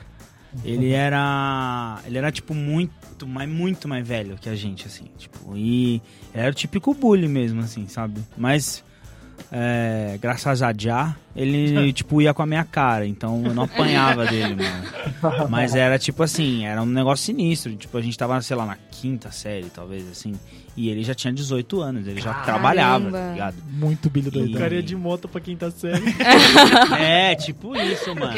Eu lembro que ele, eu lembro que ele ia pra escola com uma calça camuflada, verde, assim, ó. Calça É, já era camuflada, do série especial. dele, já, do- E do. Talvez, É, talvez, talvez, viu? Porque lá onde eu morava todo mundo serviu tiro de guerra, então é bem capaz, viu, mano? E, tipo, e era exatamente isso. Ele era um cara, tipo, isoladão. Por quê? Porque, meu, um cara de 18 anos não tem assunto pra conversar com uma criança de 5. Não tem paciência. Também não, entendeu? Então, Ele tipo assim, quando tá todo mundo numa pegada, ele tá numa to- totalmente diferente. Então, talvez essa seja a ideia da, da, da- solidão do, do Mas a- Por isso que ele quer voltar a ser criança, talvez. O que mais me surpreende nessa história é o cara não ter largado a escola. Ele tá tentando pas- passar da quinta série ainda com 18 anos, nessa, nessa época. É. Caramba, É, mano. ou como o Billy Doidão diz, é que ele gosta muito dessa sala. ele não quer passar. Vou ficar mais um ano aqui. Não, e tem o lance também da, da irmã da, da Ana Catarina. Nossa! tipo, ela é, é linda e a irmã é a ogrona, tá ligado? E aí, pode pá, mano? ela fala E eu estudei com, com pessoas assim, a, tá gente, ligado? é, a gente estudou junto, a gente teve uma Samantha, cara. E aí, mano, pode pá? E aí, Jorel, vamos casar, pá? É, e ela é apaixonada pelo Jorel, mano. Ela é uma ogrona, assim. Aí, aconteceu alguma coisa com o Jorel?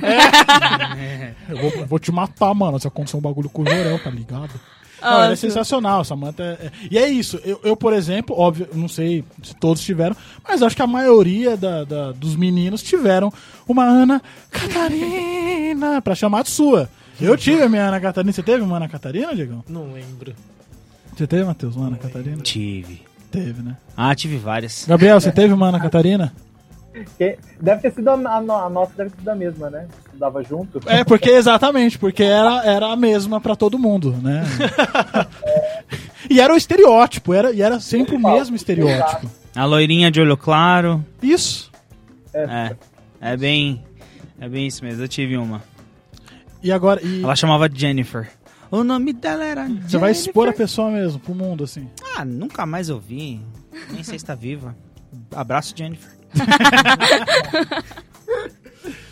E, e ainda na- nesse universo da escola, aquela professora também, ela assim, ela é É Adelaide, né? Adelaide.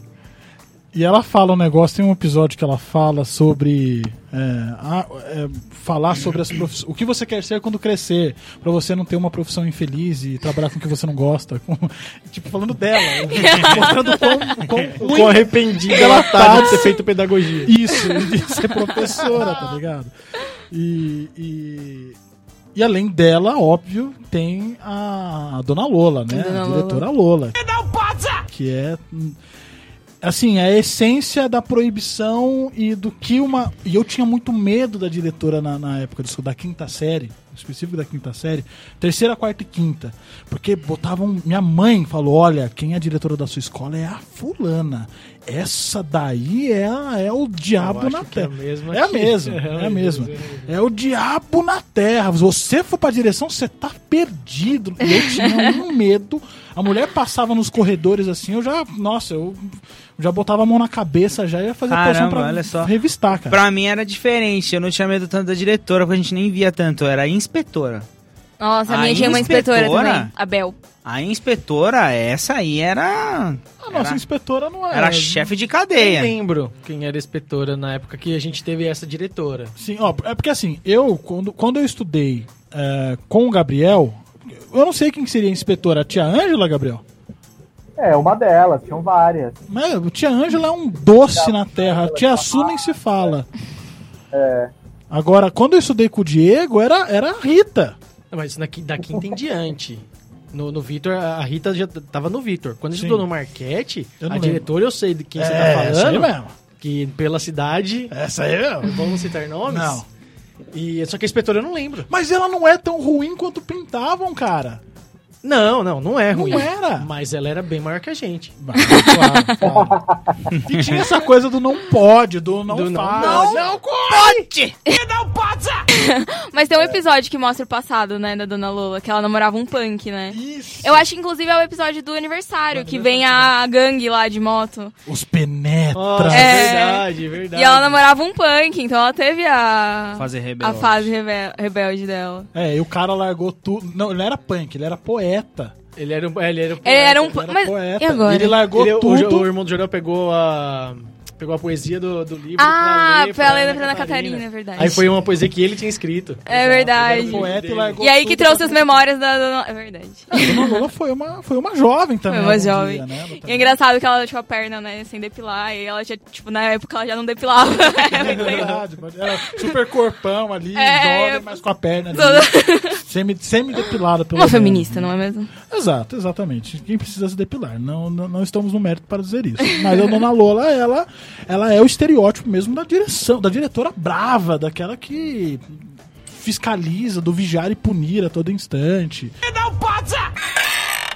E a Lara, né, gente? É a melhor amiga. Eu não tive uma melhor amiga, eu sempre tive melhores amigos, mas melhor amiga eu nunca tive. Dessa coisa.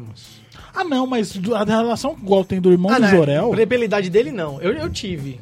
Eu tive uma, uma Lara assim, como amiga, assim, na época de. Não é a Jéssica, na verdade. Lá no- na época de Marquete, da idade dele, assim, que, mano, a gente era meio que separável e, tipo, não tinha nada, assim, mas era tipo brother, tá ligado? É, mas o diferente do Jorel com a Lara, que eles. É óbvio que por eles serem muito crianças, eles não têm noções e nem nenhum tipo de desejo. Então, mas pelo esse outro. sentimento desperta quando ele vê ela mais velha. É. Exato, exato. Porque, tipo, ele sabe que tem alguma coisa ali, né? Até quando mais pra, pra última Pro temporada. Jorel, não. Pro irmão do Jorel, no caso. Pro irmão do Jorel, não, porque ele gosta da Ana Catarina. Mas ela sempre teve a Lara. Ah, sim. Tanto que, tipo assim, Sim, sim, cê- sim. tem alguns episódios que, tipo, que ele fala alguma coisa dela e ela tem umas crisinhas de ciúme. Tipo, Sim, de ela fechar sim. a cara, assim. Uhum. Acredita que o irmão de Jorel ficou dentro da sala de aula na hora do recreio por causa da Ana Catarina? É, mas tem o episódio da festa junina, que esse episódio, inclusive, a gente tem que falar muito dele, porque ele é sensacional. É, primeiro que é um episódio tipicamente brasileiro. Esse eu quero ver os caras adaptar Uhum. em, outros, em outros contextos. É tipicamente Vou brasileiro. adaptar pro 5 de maio do- dos mexicanos, tá ligado? Dia de ação de graça. É. E assim, é tipicamente brasileiro, tem todas as brincadeiras, todo, é- foi muito bacana por isso. E quando o, o irmão do Jorel ele consegue os, an- os dois anéis do destino, o, o anel verde abacate Sim. do destino e o anel roxo do destino, Anel roxo do destino. Anel verde abacate do destino. Pra poder casar com a Ana Catarina. Aí ele vai recebendo pressões do, do irmão dele, de você vai ter que beijar na boca. da, o pai dele, casamento é pra sempre. da, assim, da avó falando, ah, são gases, peida que passa. bem." e, e ele com aquela pressão, e ele não quer casar com a Ana Catarina, ele vai atrás de quem? Da Lara, Da que tá soltando estalinho. E vai- E ela fica a cidade toda com uma cara de poker face, tá com eu- estalinho. Plac, plac, plac. E, enfim. Mas essa relação de amor entre os dois, eu acho que vai se potencializar muito, mas é, é um amor ainda fraternal, evidentemente, quando a Lara Vai enfim, embora. vai embora. Nossa, eu, eu, eu vou confessar pra vocês que eu fiquei. Eu chorei Deu uma Eu choradinha, chorei, deu uma choradinha. no episódio que a Lara vai embora. Eu estou chorei. muito sentimental ultimamente. É engraçado que, tipo, pega no meio do episódio, assim, tipo, uma informação forte, né? É. Ah, eu vou pro Japão. É, é que ela, ela tá tentando, Ah, já hoje é tarde. Ela tá tentando contar pra ele o episódio inteiro, né? Há dois episódios É. atrás ela tá tentando contar. Então faz essa relação, assim, do, do- do- que eles têm um com o outro. Aí ele se. têm. poxa. Ele que, que o elefante no acontecendo? chão. É. É, o que tava acontecendo nesse episódio é que eles tinham que fazer um dever de casa em grupo e ele caiu no grupo da Ana Catarina. Ah, é. com E aí ela. ele tá, tipo, totalmente entretido com, Com isso e aí ignora que pegar o ela. elefante de porcelana, Sim. quebra o elefante É verdade. de porcelana. Não, na hora que ela fala. É, ele solta. Isso. Aí ele solta e quebra. Ele vai pra dentro. Aí é aí que eu te falo que se prestar atenção, ele fala o nome dele. Opa, temos teorias. Ah, é? Temos Eu teorias. acredito que o nome dele começa com G alguma coisa. Eu acho que é Ju, cara. É, não, mas mas tipo assim, Henrico. vai engatar o Ju, tipo, faz G e aí corta. Caramba. Tem um, tem um episódio que quando ele vai falar que eu não pergunta, mas qual que é seu nome? e tal, Ele faz Jeep, aí ele cai. Mas para no Jeep e dentro do, do armário ele fala. E aí Se fica abafado. distorcido. Pra mim, aquela fala dentro do armário, que é o episódio que a Lara fala que vai embora, que ele tá dentro do armário falando o. E o meu nome é? E aí sai e fica. Hum. Faz a coisa do, da fala invertida. Que você faz? A minha vontade é pegar esse episódio, pegar esse, esse- essa parte e inverter Será? O, o tempo. Acho que a gente podia tentar fazer isso depois, pra ver é que é. Pode crer. Aí a gente solta no, no Instagram do. É, vai que você descobre o grande mistério, né? É, eu, eu assim, eu acho que não é um, um grande mistério. Eu chuto que seria Juliano, no mínimo. Né? Já que ele se baseou no nome dos irmãos sendo do irmão dele, acho que o irmão do Jorel seria o Juliano Henrico. Mas não sabemos e talvez nunca saberemos, e se souber, acho que acaba a graça. Ah, é. Isso deve ser, tipo assim, coisa pra um último episódio, assim. Isso, isso. Pra um último episódio, sim. Ou talvez não, porque como esse Talvez desenho. não, Deixa. Deixa pra sempre. é, deixa esse lance. É igual a, a, a- dona da casa do Tom e Jerry. Você não sabe qual é o rosto dela. Uhum. Você nunca vai saber qual é o rosto dela. Só vê as perninhas. Então, mas tá ligado que não é a dona, né? É, empregada, isso. É, a empregada. Justamente, Exatamente. justamente. Tem isso, tem a. a, a- aquela personagem das meninas superpoderosas. Senhorita Belo. Senhorita Belo. Senhorita Belo. Também não aparece o rosto dela em É. nenhum momento. Então, esses mistérios eu acho que são importantes. Nossa, mas eu odeio isso, cara. Porque eu, tenho, eu sofro muito de toque, velho. E aí, tipo assim, eu fico pensando. Eu tenho, eu tenho muita dificuldade com essas coisas que não tem fim, mano. Tipo, mano, ninguém nunca vai fazer uma bosta do último, do último episódio da Caverna do Dragão, velho. Eu vou morrer sem saber. Acho que que vai. aconteceu? Acho que vai. acho que Nossa. E é, é, tipo, que nem eu, a gente chuta, né, que o nome dele seja Juliano e tal. Mas nossa, cara. Então, mas acho que é isso que mantém a- a- o desenho vivo, por exemplo, da Caverna do Dragão. A gente só fala da Caverna do Dragão até hoje porque tem esse mistério do último episódio. Porque senão, é um desenho, desculpa. Mas foi cancelado o Caverna do Dragão. Acho que foi. Que aí não teve o último episódio, é isso? Foi. Mas é um desenho medíocre, gente. Desculpa. O- Tudo bem que é baseado em Dungeons and Dragons, e tudo, mas é um desenho medíocre. Que tem toda. É a mesma história sempre. Você começa com. com a- é a- as micro jornadas do herói ali. Tá tudo bem, vem uma crise, eles resolvem a crise, na hora de ir embora, alguém. Nunca tá tudo bem. Nu- nunca dá pra eles ir embora. Por causa Daquele maldito unicórnio que não deixa eles É ir o embora. Uni. Né? Que pra mim ele, ele é o demônio que aprisiona os caras no inferno. Mas. Tadinho da Uni. Tadinho nada, presta atenção. É sempre ele que É sempre. É sempre Ele é um Minion do, do capeta. Pode ser. Ou ele pode ser o próprio Lúcifer. É um acólito de Lúcifer.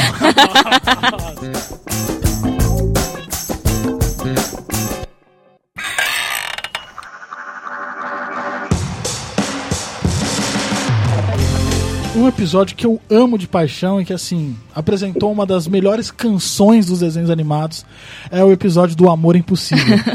da musiquinha. Eu vou botar pra vocês agora na edição aí, pra vocês ouvirem o primor da música de- de- dos desenhos nacionais.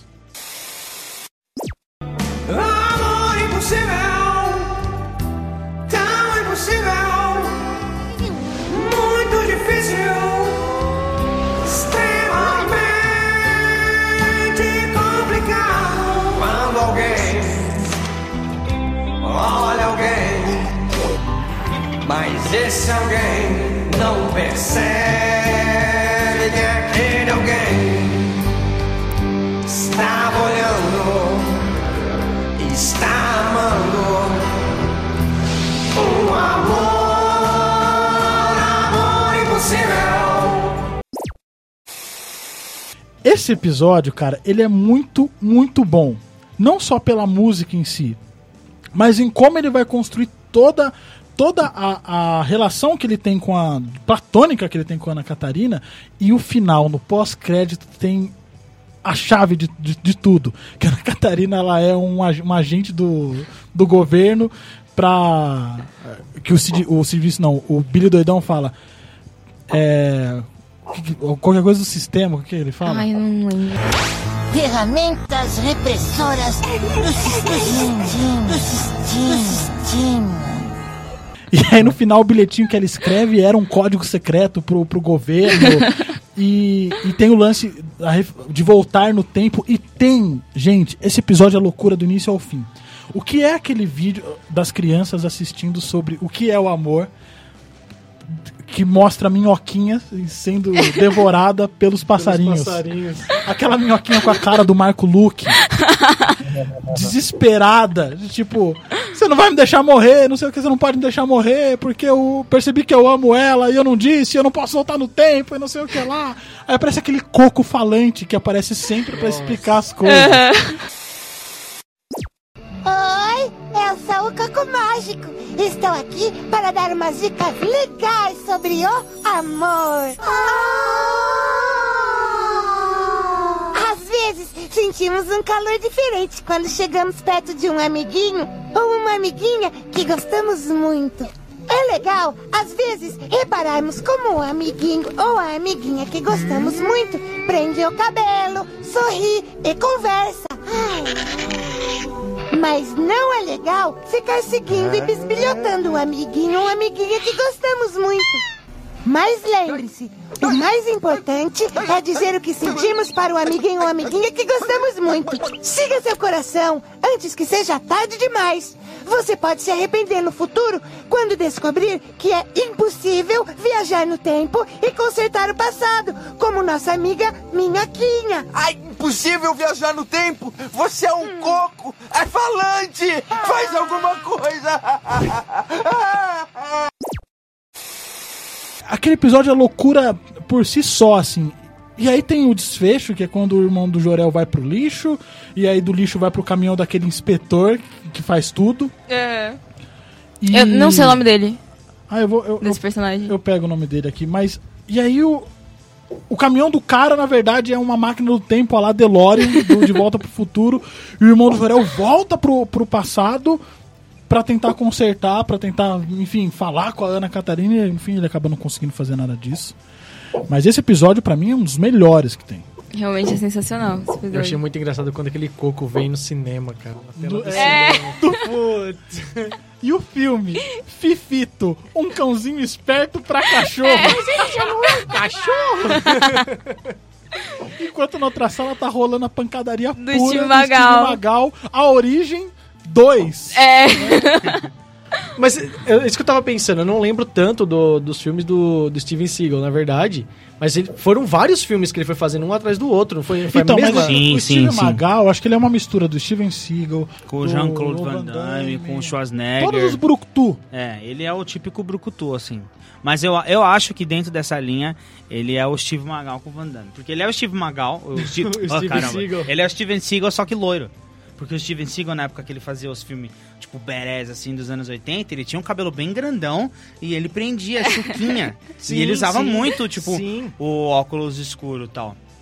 E o nome do inspetor é Vanderlei. Vanderlei. Que fala meio Vanderlei. fã, fanho, e é o que faz tudo, é o inspetor. É. Agora tá vestido de mico leão dourado. De sol, tem uma, que ele tá vestido de sol em algum episódio, eu não lembro agora.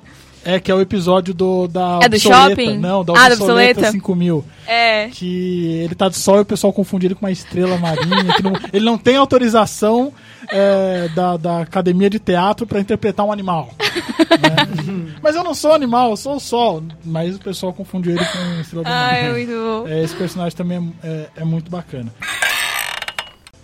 Vocês lembram do episódio, vocês falaram do Steve Magal agora, do episódio que ele, eles vão pro acampamento? Nossa, Então, Acampamento brutal. Que é um episódio, na verdade, são três episódios. Tem uma sequência muito boa. É. Porque o primeiro, a primeira temporada não tá muito preocupada com uma sequência Sim, lógica. a segunda já tem. né? A segunda tem. já tem, já. Que aí é o do ônibus, né? Da, da Danusa tentando levar ele de moto pra, pra pegar tem o um ônibus. antes. Que é tem o um que, antes desse? Tem um antes. Que ele vai querer ficar acordado pra assistir o Steve Magal. E ele perde a visita quando o Steve Magal vai. Isso, que ele fica preso no guarda-roupa, que é no E aí ele tira também. foto com, dentro do guarda-roupa, o Steve Magal e ele dentro do E guarda-roupa. aí depois ele passa a usar as roupas que trocou ideia com ele lá dentro. Exato. que é a camisa rosa, o... A calça cortada do Nico. E a- meia, e né? a meia, uma de cada. É. é, pode crer. E aí tem toda essa sequência e vai pro acampamento brutal, que é muito Rugrats aquilo também, né? Os Aham. anjinhos. Sim, Muito. demais. Só deixar a molecada ali. E aí tem o Flu, Flu- Fluffy, Flu- O Fluffy. que é o, o unicórnio doidão lá, que, Não que é um unicórnio, é um pônei. É um pônei, é um a pônei. referência desse pônei? Pôneis malditos. Ah, nossa, mano. É a referência dos pôneis malditos. Cara, faz todo sentido. Porque ele é todo fofinho, aí do nada dá uns 5 minutos nele ele vira um. É legal que ele fala assim, quando começa o treinamento, o Steve, o Steve Magal fala, agora. E, aí né? ele e vai pro, pra casa dele na piscina lá, suavão. Ele levanta a mão de uma águia, pega o cara e, e ele vai. A molecada fica lá esmo, tipo, ferrou, cara. É, o que, que a gente faz E a? Lara era a única que tinha uma- um, um plano pra seguir. É, a única sensata. Não, a professora fala, eu vou ver um negócio aqui no ônibus aqui rapidinho. Pega o ônibus e Pega vai. e sai fora. Mas antes desse episódio, tem que destacar o episódio da Fantástica Fábrica de, de, de Sprock Maçã. Sim. Que é o da Fantástica Fábrica. Mas eu acho que é depois desse, não é? Porque aí eles vão Não voltar. é antes. É antes É, o. antes que ele cai, aí o cara fala assim, "Cê é, a ponte lá foi eu que quebrei no meio pra receber mais visitas. Ah, pode crer. Aí eles Que param. eu acho que tem um quê de pedofilia forte nesse episódio aí. Porque o, o seu Sprock, né, o, que é o dono da fábrica lá, que ele escolhe o irmão do Jorel, pra fazer dele o, o, o- garoto propaganda do Uhum. Sprock Maçã. E tem aquela coisa super protetora, aquela coisa de tirar fotos.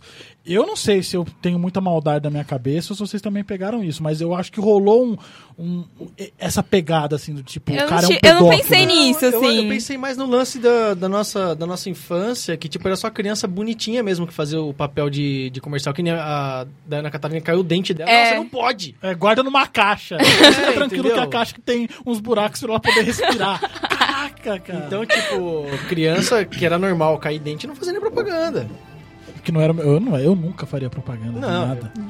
Não, você faria, Não, para, para. O Diego era, era, era, o- era o bonitinho da escola. ele, era, ele era a Ana Catarina versão, versão menino. e aí, mano? Era, era. Amor impossível. As menininhas chegavam, Diego, caminhar. Era, cara, era.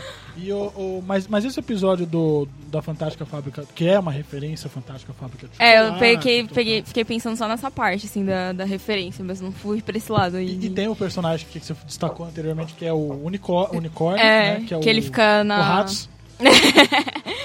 que ele só queria o, o tique O lanche. tique lanche. Só queria o tique lanche dele. E aí eles descobrem que a, o- a essência do, do Sprock maçã é de leite de, de besouro. É, tem um besouro várias coisinhas no É. peito, assim, horrível. Só que na verdade não é, é açúcar. É açúcar, tá ligado? O que faz da, da- da bebida ser o que é. E se você. E aí ele fala no final, olha, e o que vocês não quiserem, não conseguirem tomar tudo, o Sprock maçã também, ele super concentrado por causa de açúcar, ele também serve como combustível fóssil. vocês podem abastecer o ônibus. Quer dizer, cara, para de beber refrigerante, velho. Não, não é legal. É uma, é uma mensagem aí, né, pra, pras Uma crianças. mensagem. Não é uma mensagem a la He-Man. Não, mas é, mas é educativo.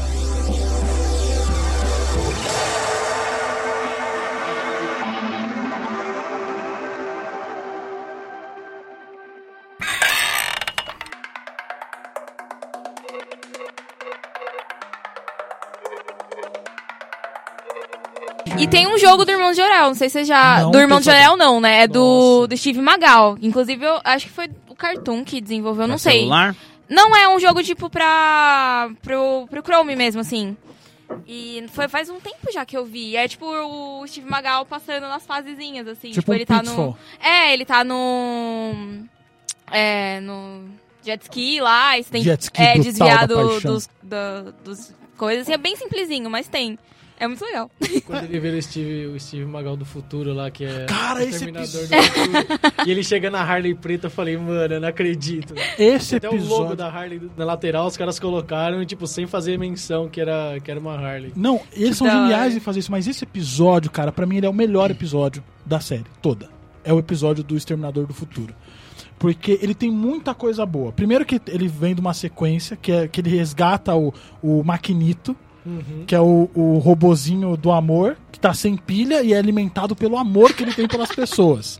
E, ele, e aí, primeira discussão que dá pra esse episódio é o quão o amor em excesso é ruim. Outra coisa, é a questão da viagem no tempo, de toda a referência que ele faz ao, ao, ao Exterminador do Futuro.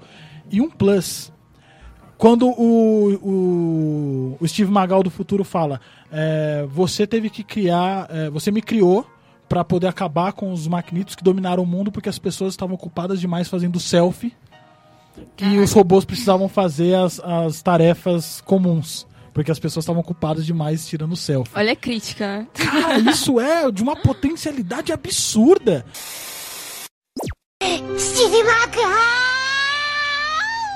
Do futuro. Do futuro!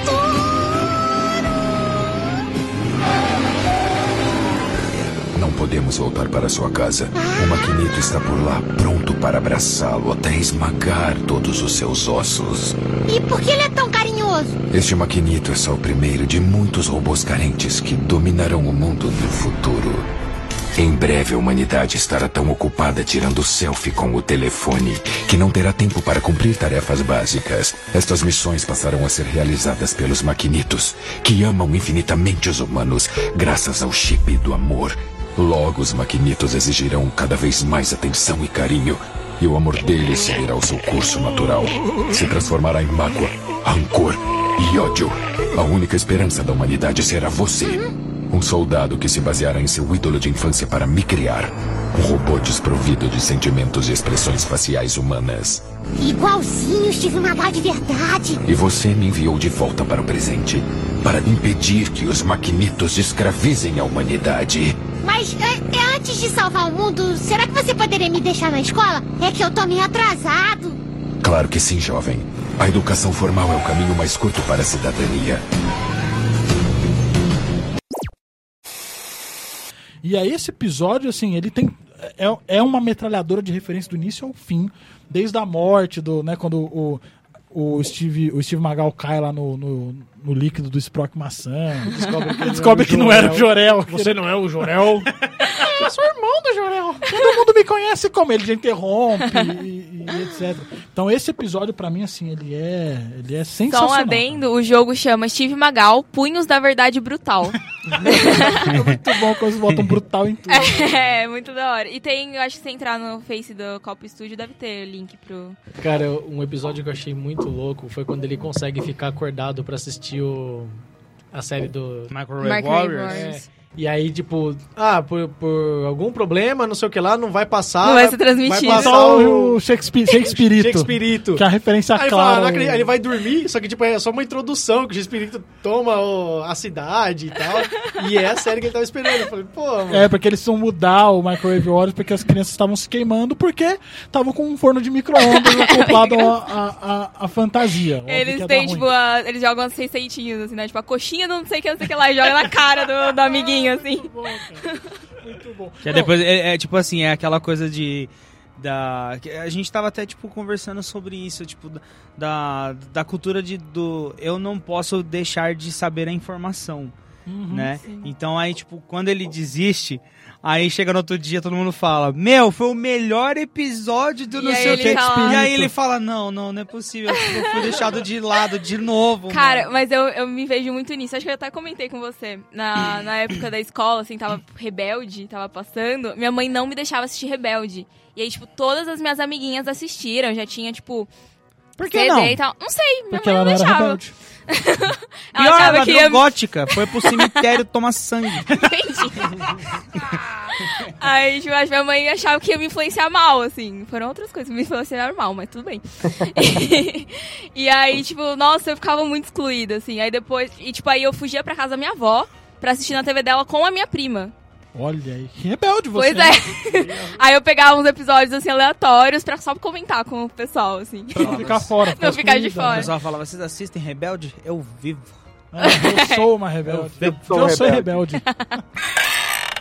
Pô, tem um episódio que eu gosto pra caramba também, que é aquele do, do Capitão Fruto do Mar lá, que tem que é feito pelo Maurílio. O Mendigo dos Mares. É, puta, mano, eu gosto pra Nossa, é caramba, dou muita risada com esse episódio. É, aí tem o. Mendigo dos Mares, tem o Mendigo das Selvas, que é pai do Mendigo Que é dos o pai do Mares. Mendigo dos Que Mares. tem a é. batalha da- das revelações, que um fica revelando uma coisa pro outro, assim, vai explodindo o, o parque aquático, tá ligado? Traz É. golpes. Da, da, da vovó Juju que vira rapper, que a gente tava comentando no início, que daí faz alusão ao Emicida. Faz alusão não, é o Não, MC. é É o. MC que dubla. Eu, é assim, vamos, já que vocês chegaram ao must da, da série, o que falar de vovó Juju?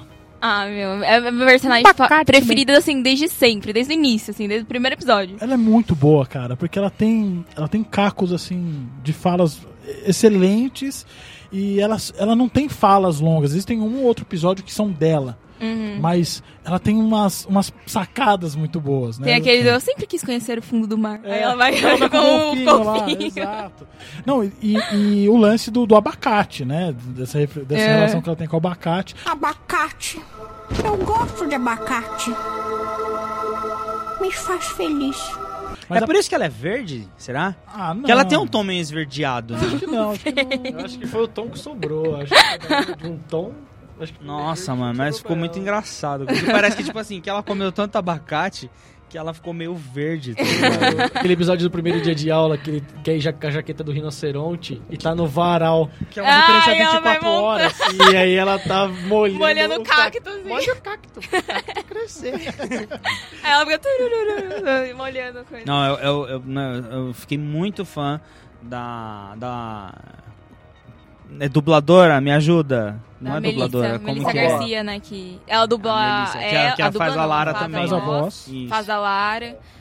É a Melissa Garcia. Nossa, é eu, eu fiquei muito fã dela, cara. Ela, tipo, ela faz uns vídeos no Instagram, velho, como, Sim, como falando. vovó Juju. É E muito ela- da hora, ela mano. ela empresta a voz pra vovó Juju, pra.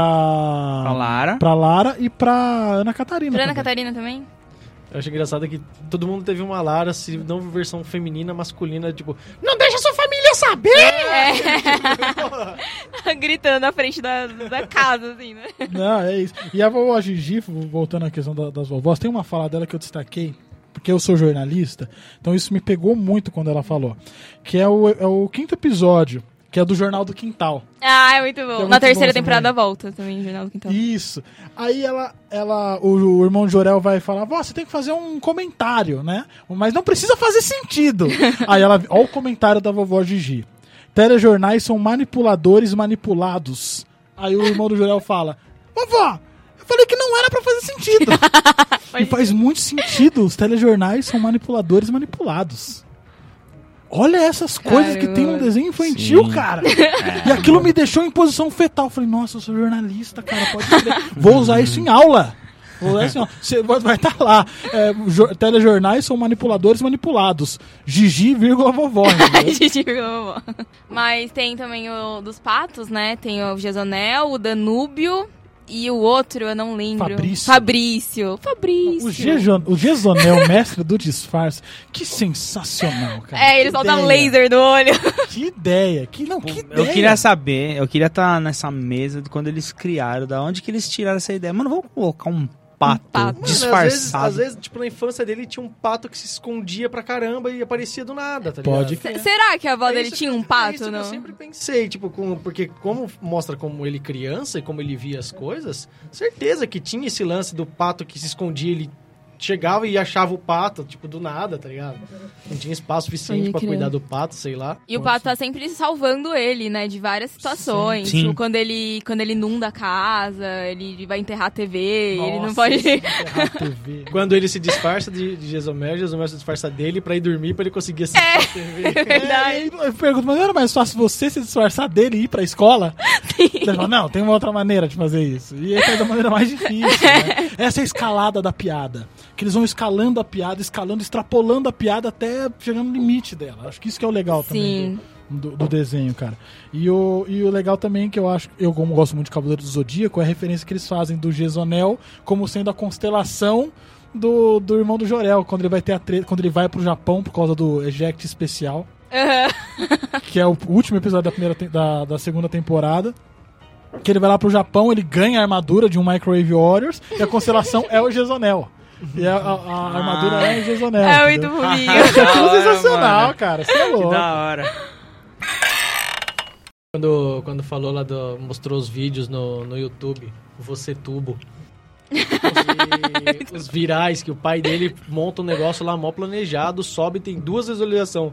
E os bagulho tem nada a ver, tem 300 trilhões de visualizações. Não, mas, não, mas pera lá. O que o pai dele posta é o é assim, é um filme de três horas do sol. é uma câmera apontada pro sol. Tem toda a questão. O, o pai, o seu Edson, que tem essas pegadas todas, toda hora ele aparece com uma. Ele sempre tem alguma Como é lição. Como é o nome dele? Não é Edson.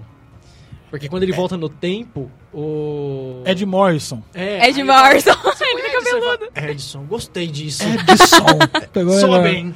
Que era Ed Ed Morrison. Morrison, pode crer. É E ele é cabeludinho, assim. Todo- ele tudo ele tem uma explicação. Não, meu filho, a revolução está dentro de você. Ou não, meu filho, é, é, isso é importante pra sua vida. Aquele episódio do Seja Brócolis, que ele vai interpretar um brócolis. Ele tá, tipo, dentro da, da tigela lá, tipo. Aí to- toda a atenção vai pra ele, né? Tipo, ele tá interpretando esplendorosamente um brócolis. Não, É ele, muito ele tem uma fala muito boa. É, errar é o melhor caminho do acerto. E é por isso que eu erro bastante, para poder acertar bastante. Ge- genial, cara. Isso, isso é O genial. lance do, do irmão do Jorel tá comendo lá, tomando café. E a mãe começa a cortar as pontas dos cabelos, mano. Nossa, esse do cabelo é muito bom também, cara. Nossa, isso é sensacional. Tem, tem a simpatia de cortar o cabelo na, na, Na na lua lua, cheia, cheia, pra pra crescer crescer, vistoso mais. e tal. Falando em simpatia, a vovó Juju tem várias inserções desse tipo, né? Não fica fazendo careta, Não vem- vem, É. não paralisa, minha avó Pen. falava Da televisão, ficar muito perto da televisão. Perto da televisão. Não ficar jogando Videogame. videogame, pra estragar. Atrás. Nossa, isso é verdade. Isso é verdade. Cara, muito... é Todos jogando- nós ouvimos isso. Eles jogando o jogo sem fim, eles conseguiram ver o fim do jogo sem fim. É, é uns, uns carinhas jogando frisbee, Frescobol, né? Frescobol. Que é um jogo mortal, tá ligado? É muito bom, cara. muito Aí ele fala, mas esse jogo não tem fim. Ah, não, mas é o que dizem. Não, mas tá escrito no jogo. O jogo não... no- É,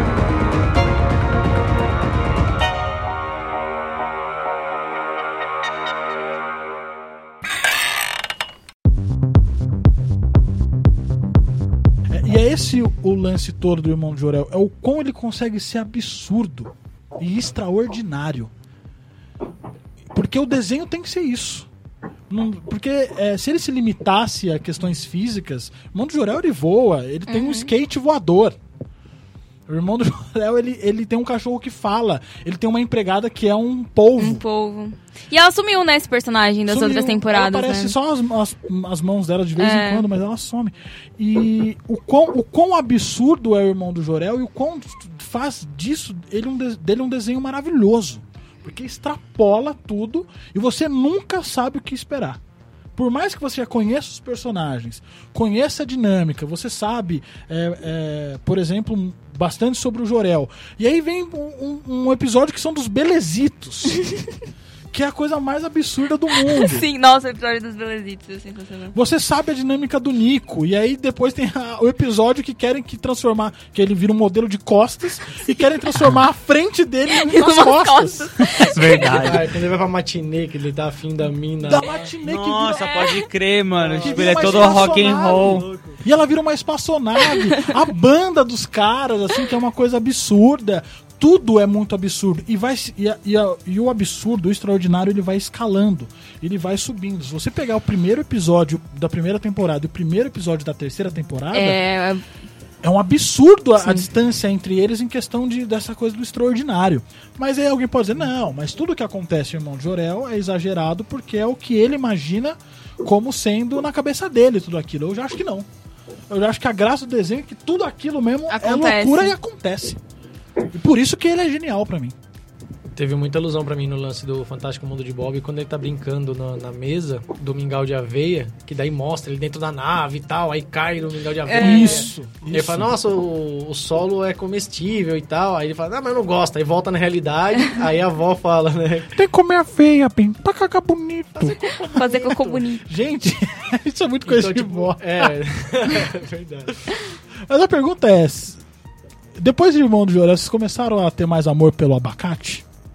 Certeza. Só em guacamole. Eu já gostava, mas depois eu lembrei e falei, preciso comer mais abacate, bem. E você, e você, Gabriel? Eu sempre gostei, então. É por isso que você tem um cabelo bonito, bem. Querido, da pele boa. Comer cenoura, deixar com pele boa, cara. Cenoura, come a cenoura. Gente, é o seguinte, eu acho que a mensagem que fica é: ouçam a vovó Juju. Sou a vovó Juju. E às vezes a vovó Gigi. Verdade. Às vezes a vovó Juju. É, é isso, o irmão do Jorel é a ode ao absurdo, é o triunfo do extraordinário sobre o medíocre, sobre o mundano, sobre a caretice. Por isso que eu afirmo aqui, e provavelmente as pessoas vão dar dislike no podcast: o irmão do Jorel é melhor do que Simpsons. Inclusive, tão melhor que o irmão do Jorel tá concorrendo ao M Kids. Vai Ah, ser- ainda tá concorrendo. Vai ser anunciado agora em março, é, lá na França. Eu quero muito que o Irmão do Jorel ganhe, porque o que significa o Irmão do Jorel ganhar um prêmio desse? Já ser indicado já é excelente, mas ganhar é abrir portas para no, novas, novos estúdios, novas produtoras, a produzirem mais coisas desse tipo.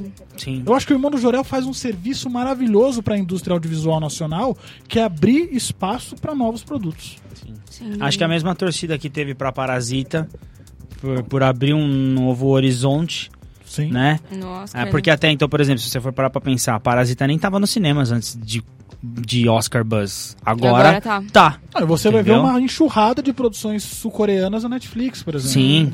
Então, tipo, isso abriu. Quem sabe isso não pode abrir portas pra pra produções nossas aqui irem pra fora.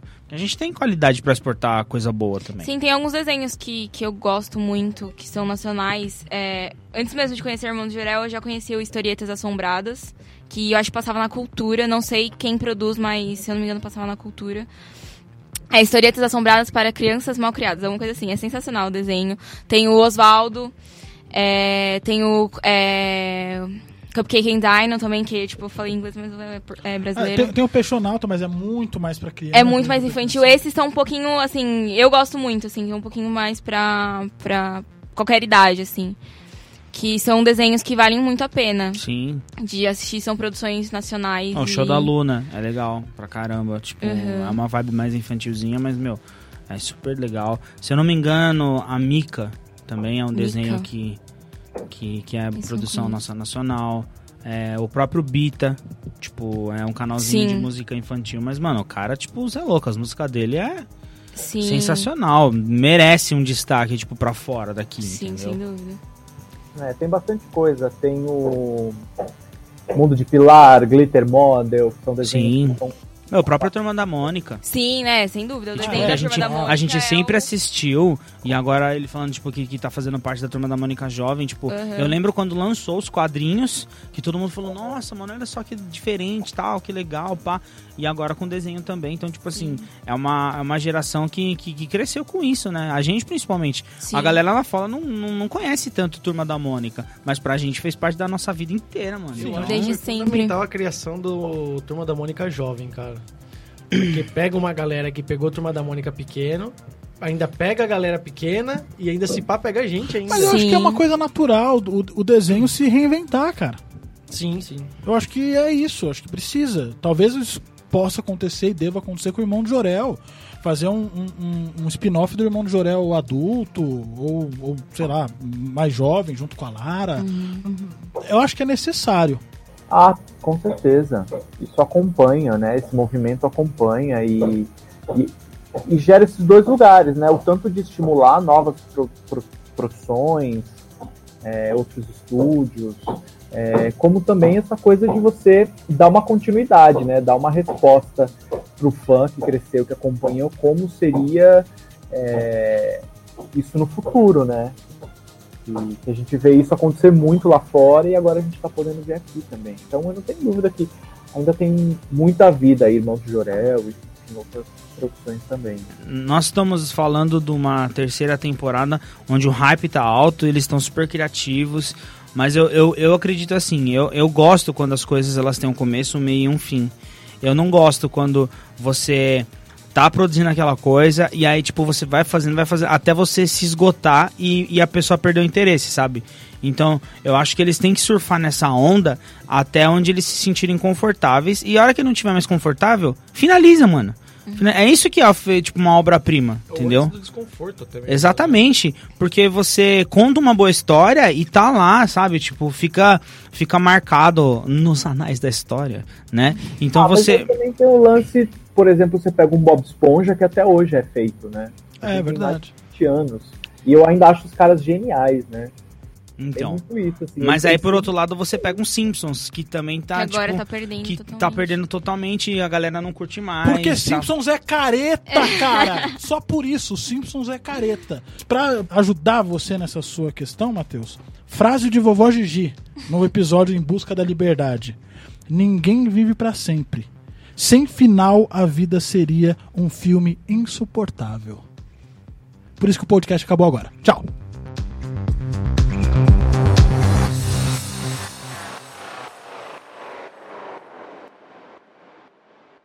Não gosta de abacate mais, não? Hora do abacate. Abacate. Abacate. Abacate. Achou o abacate? Abacate. Abacate. Ai, abacate. Abacate é bom pro cabelo. Abacate. Aqui o abacate.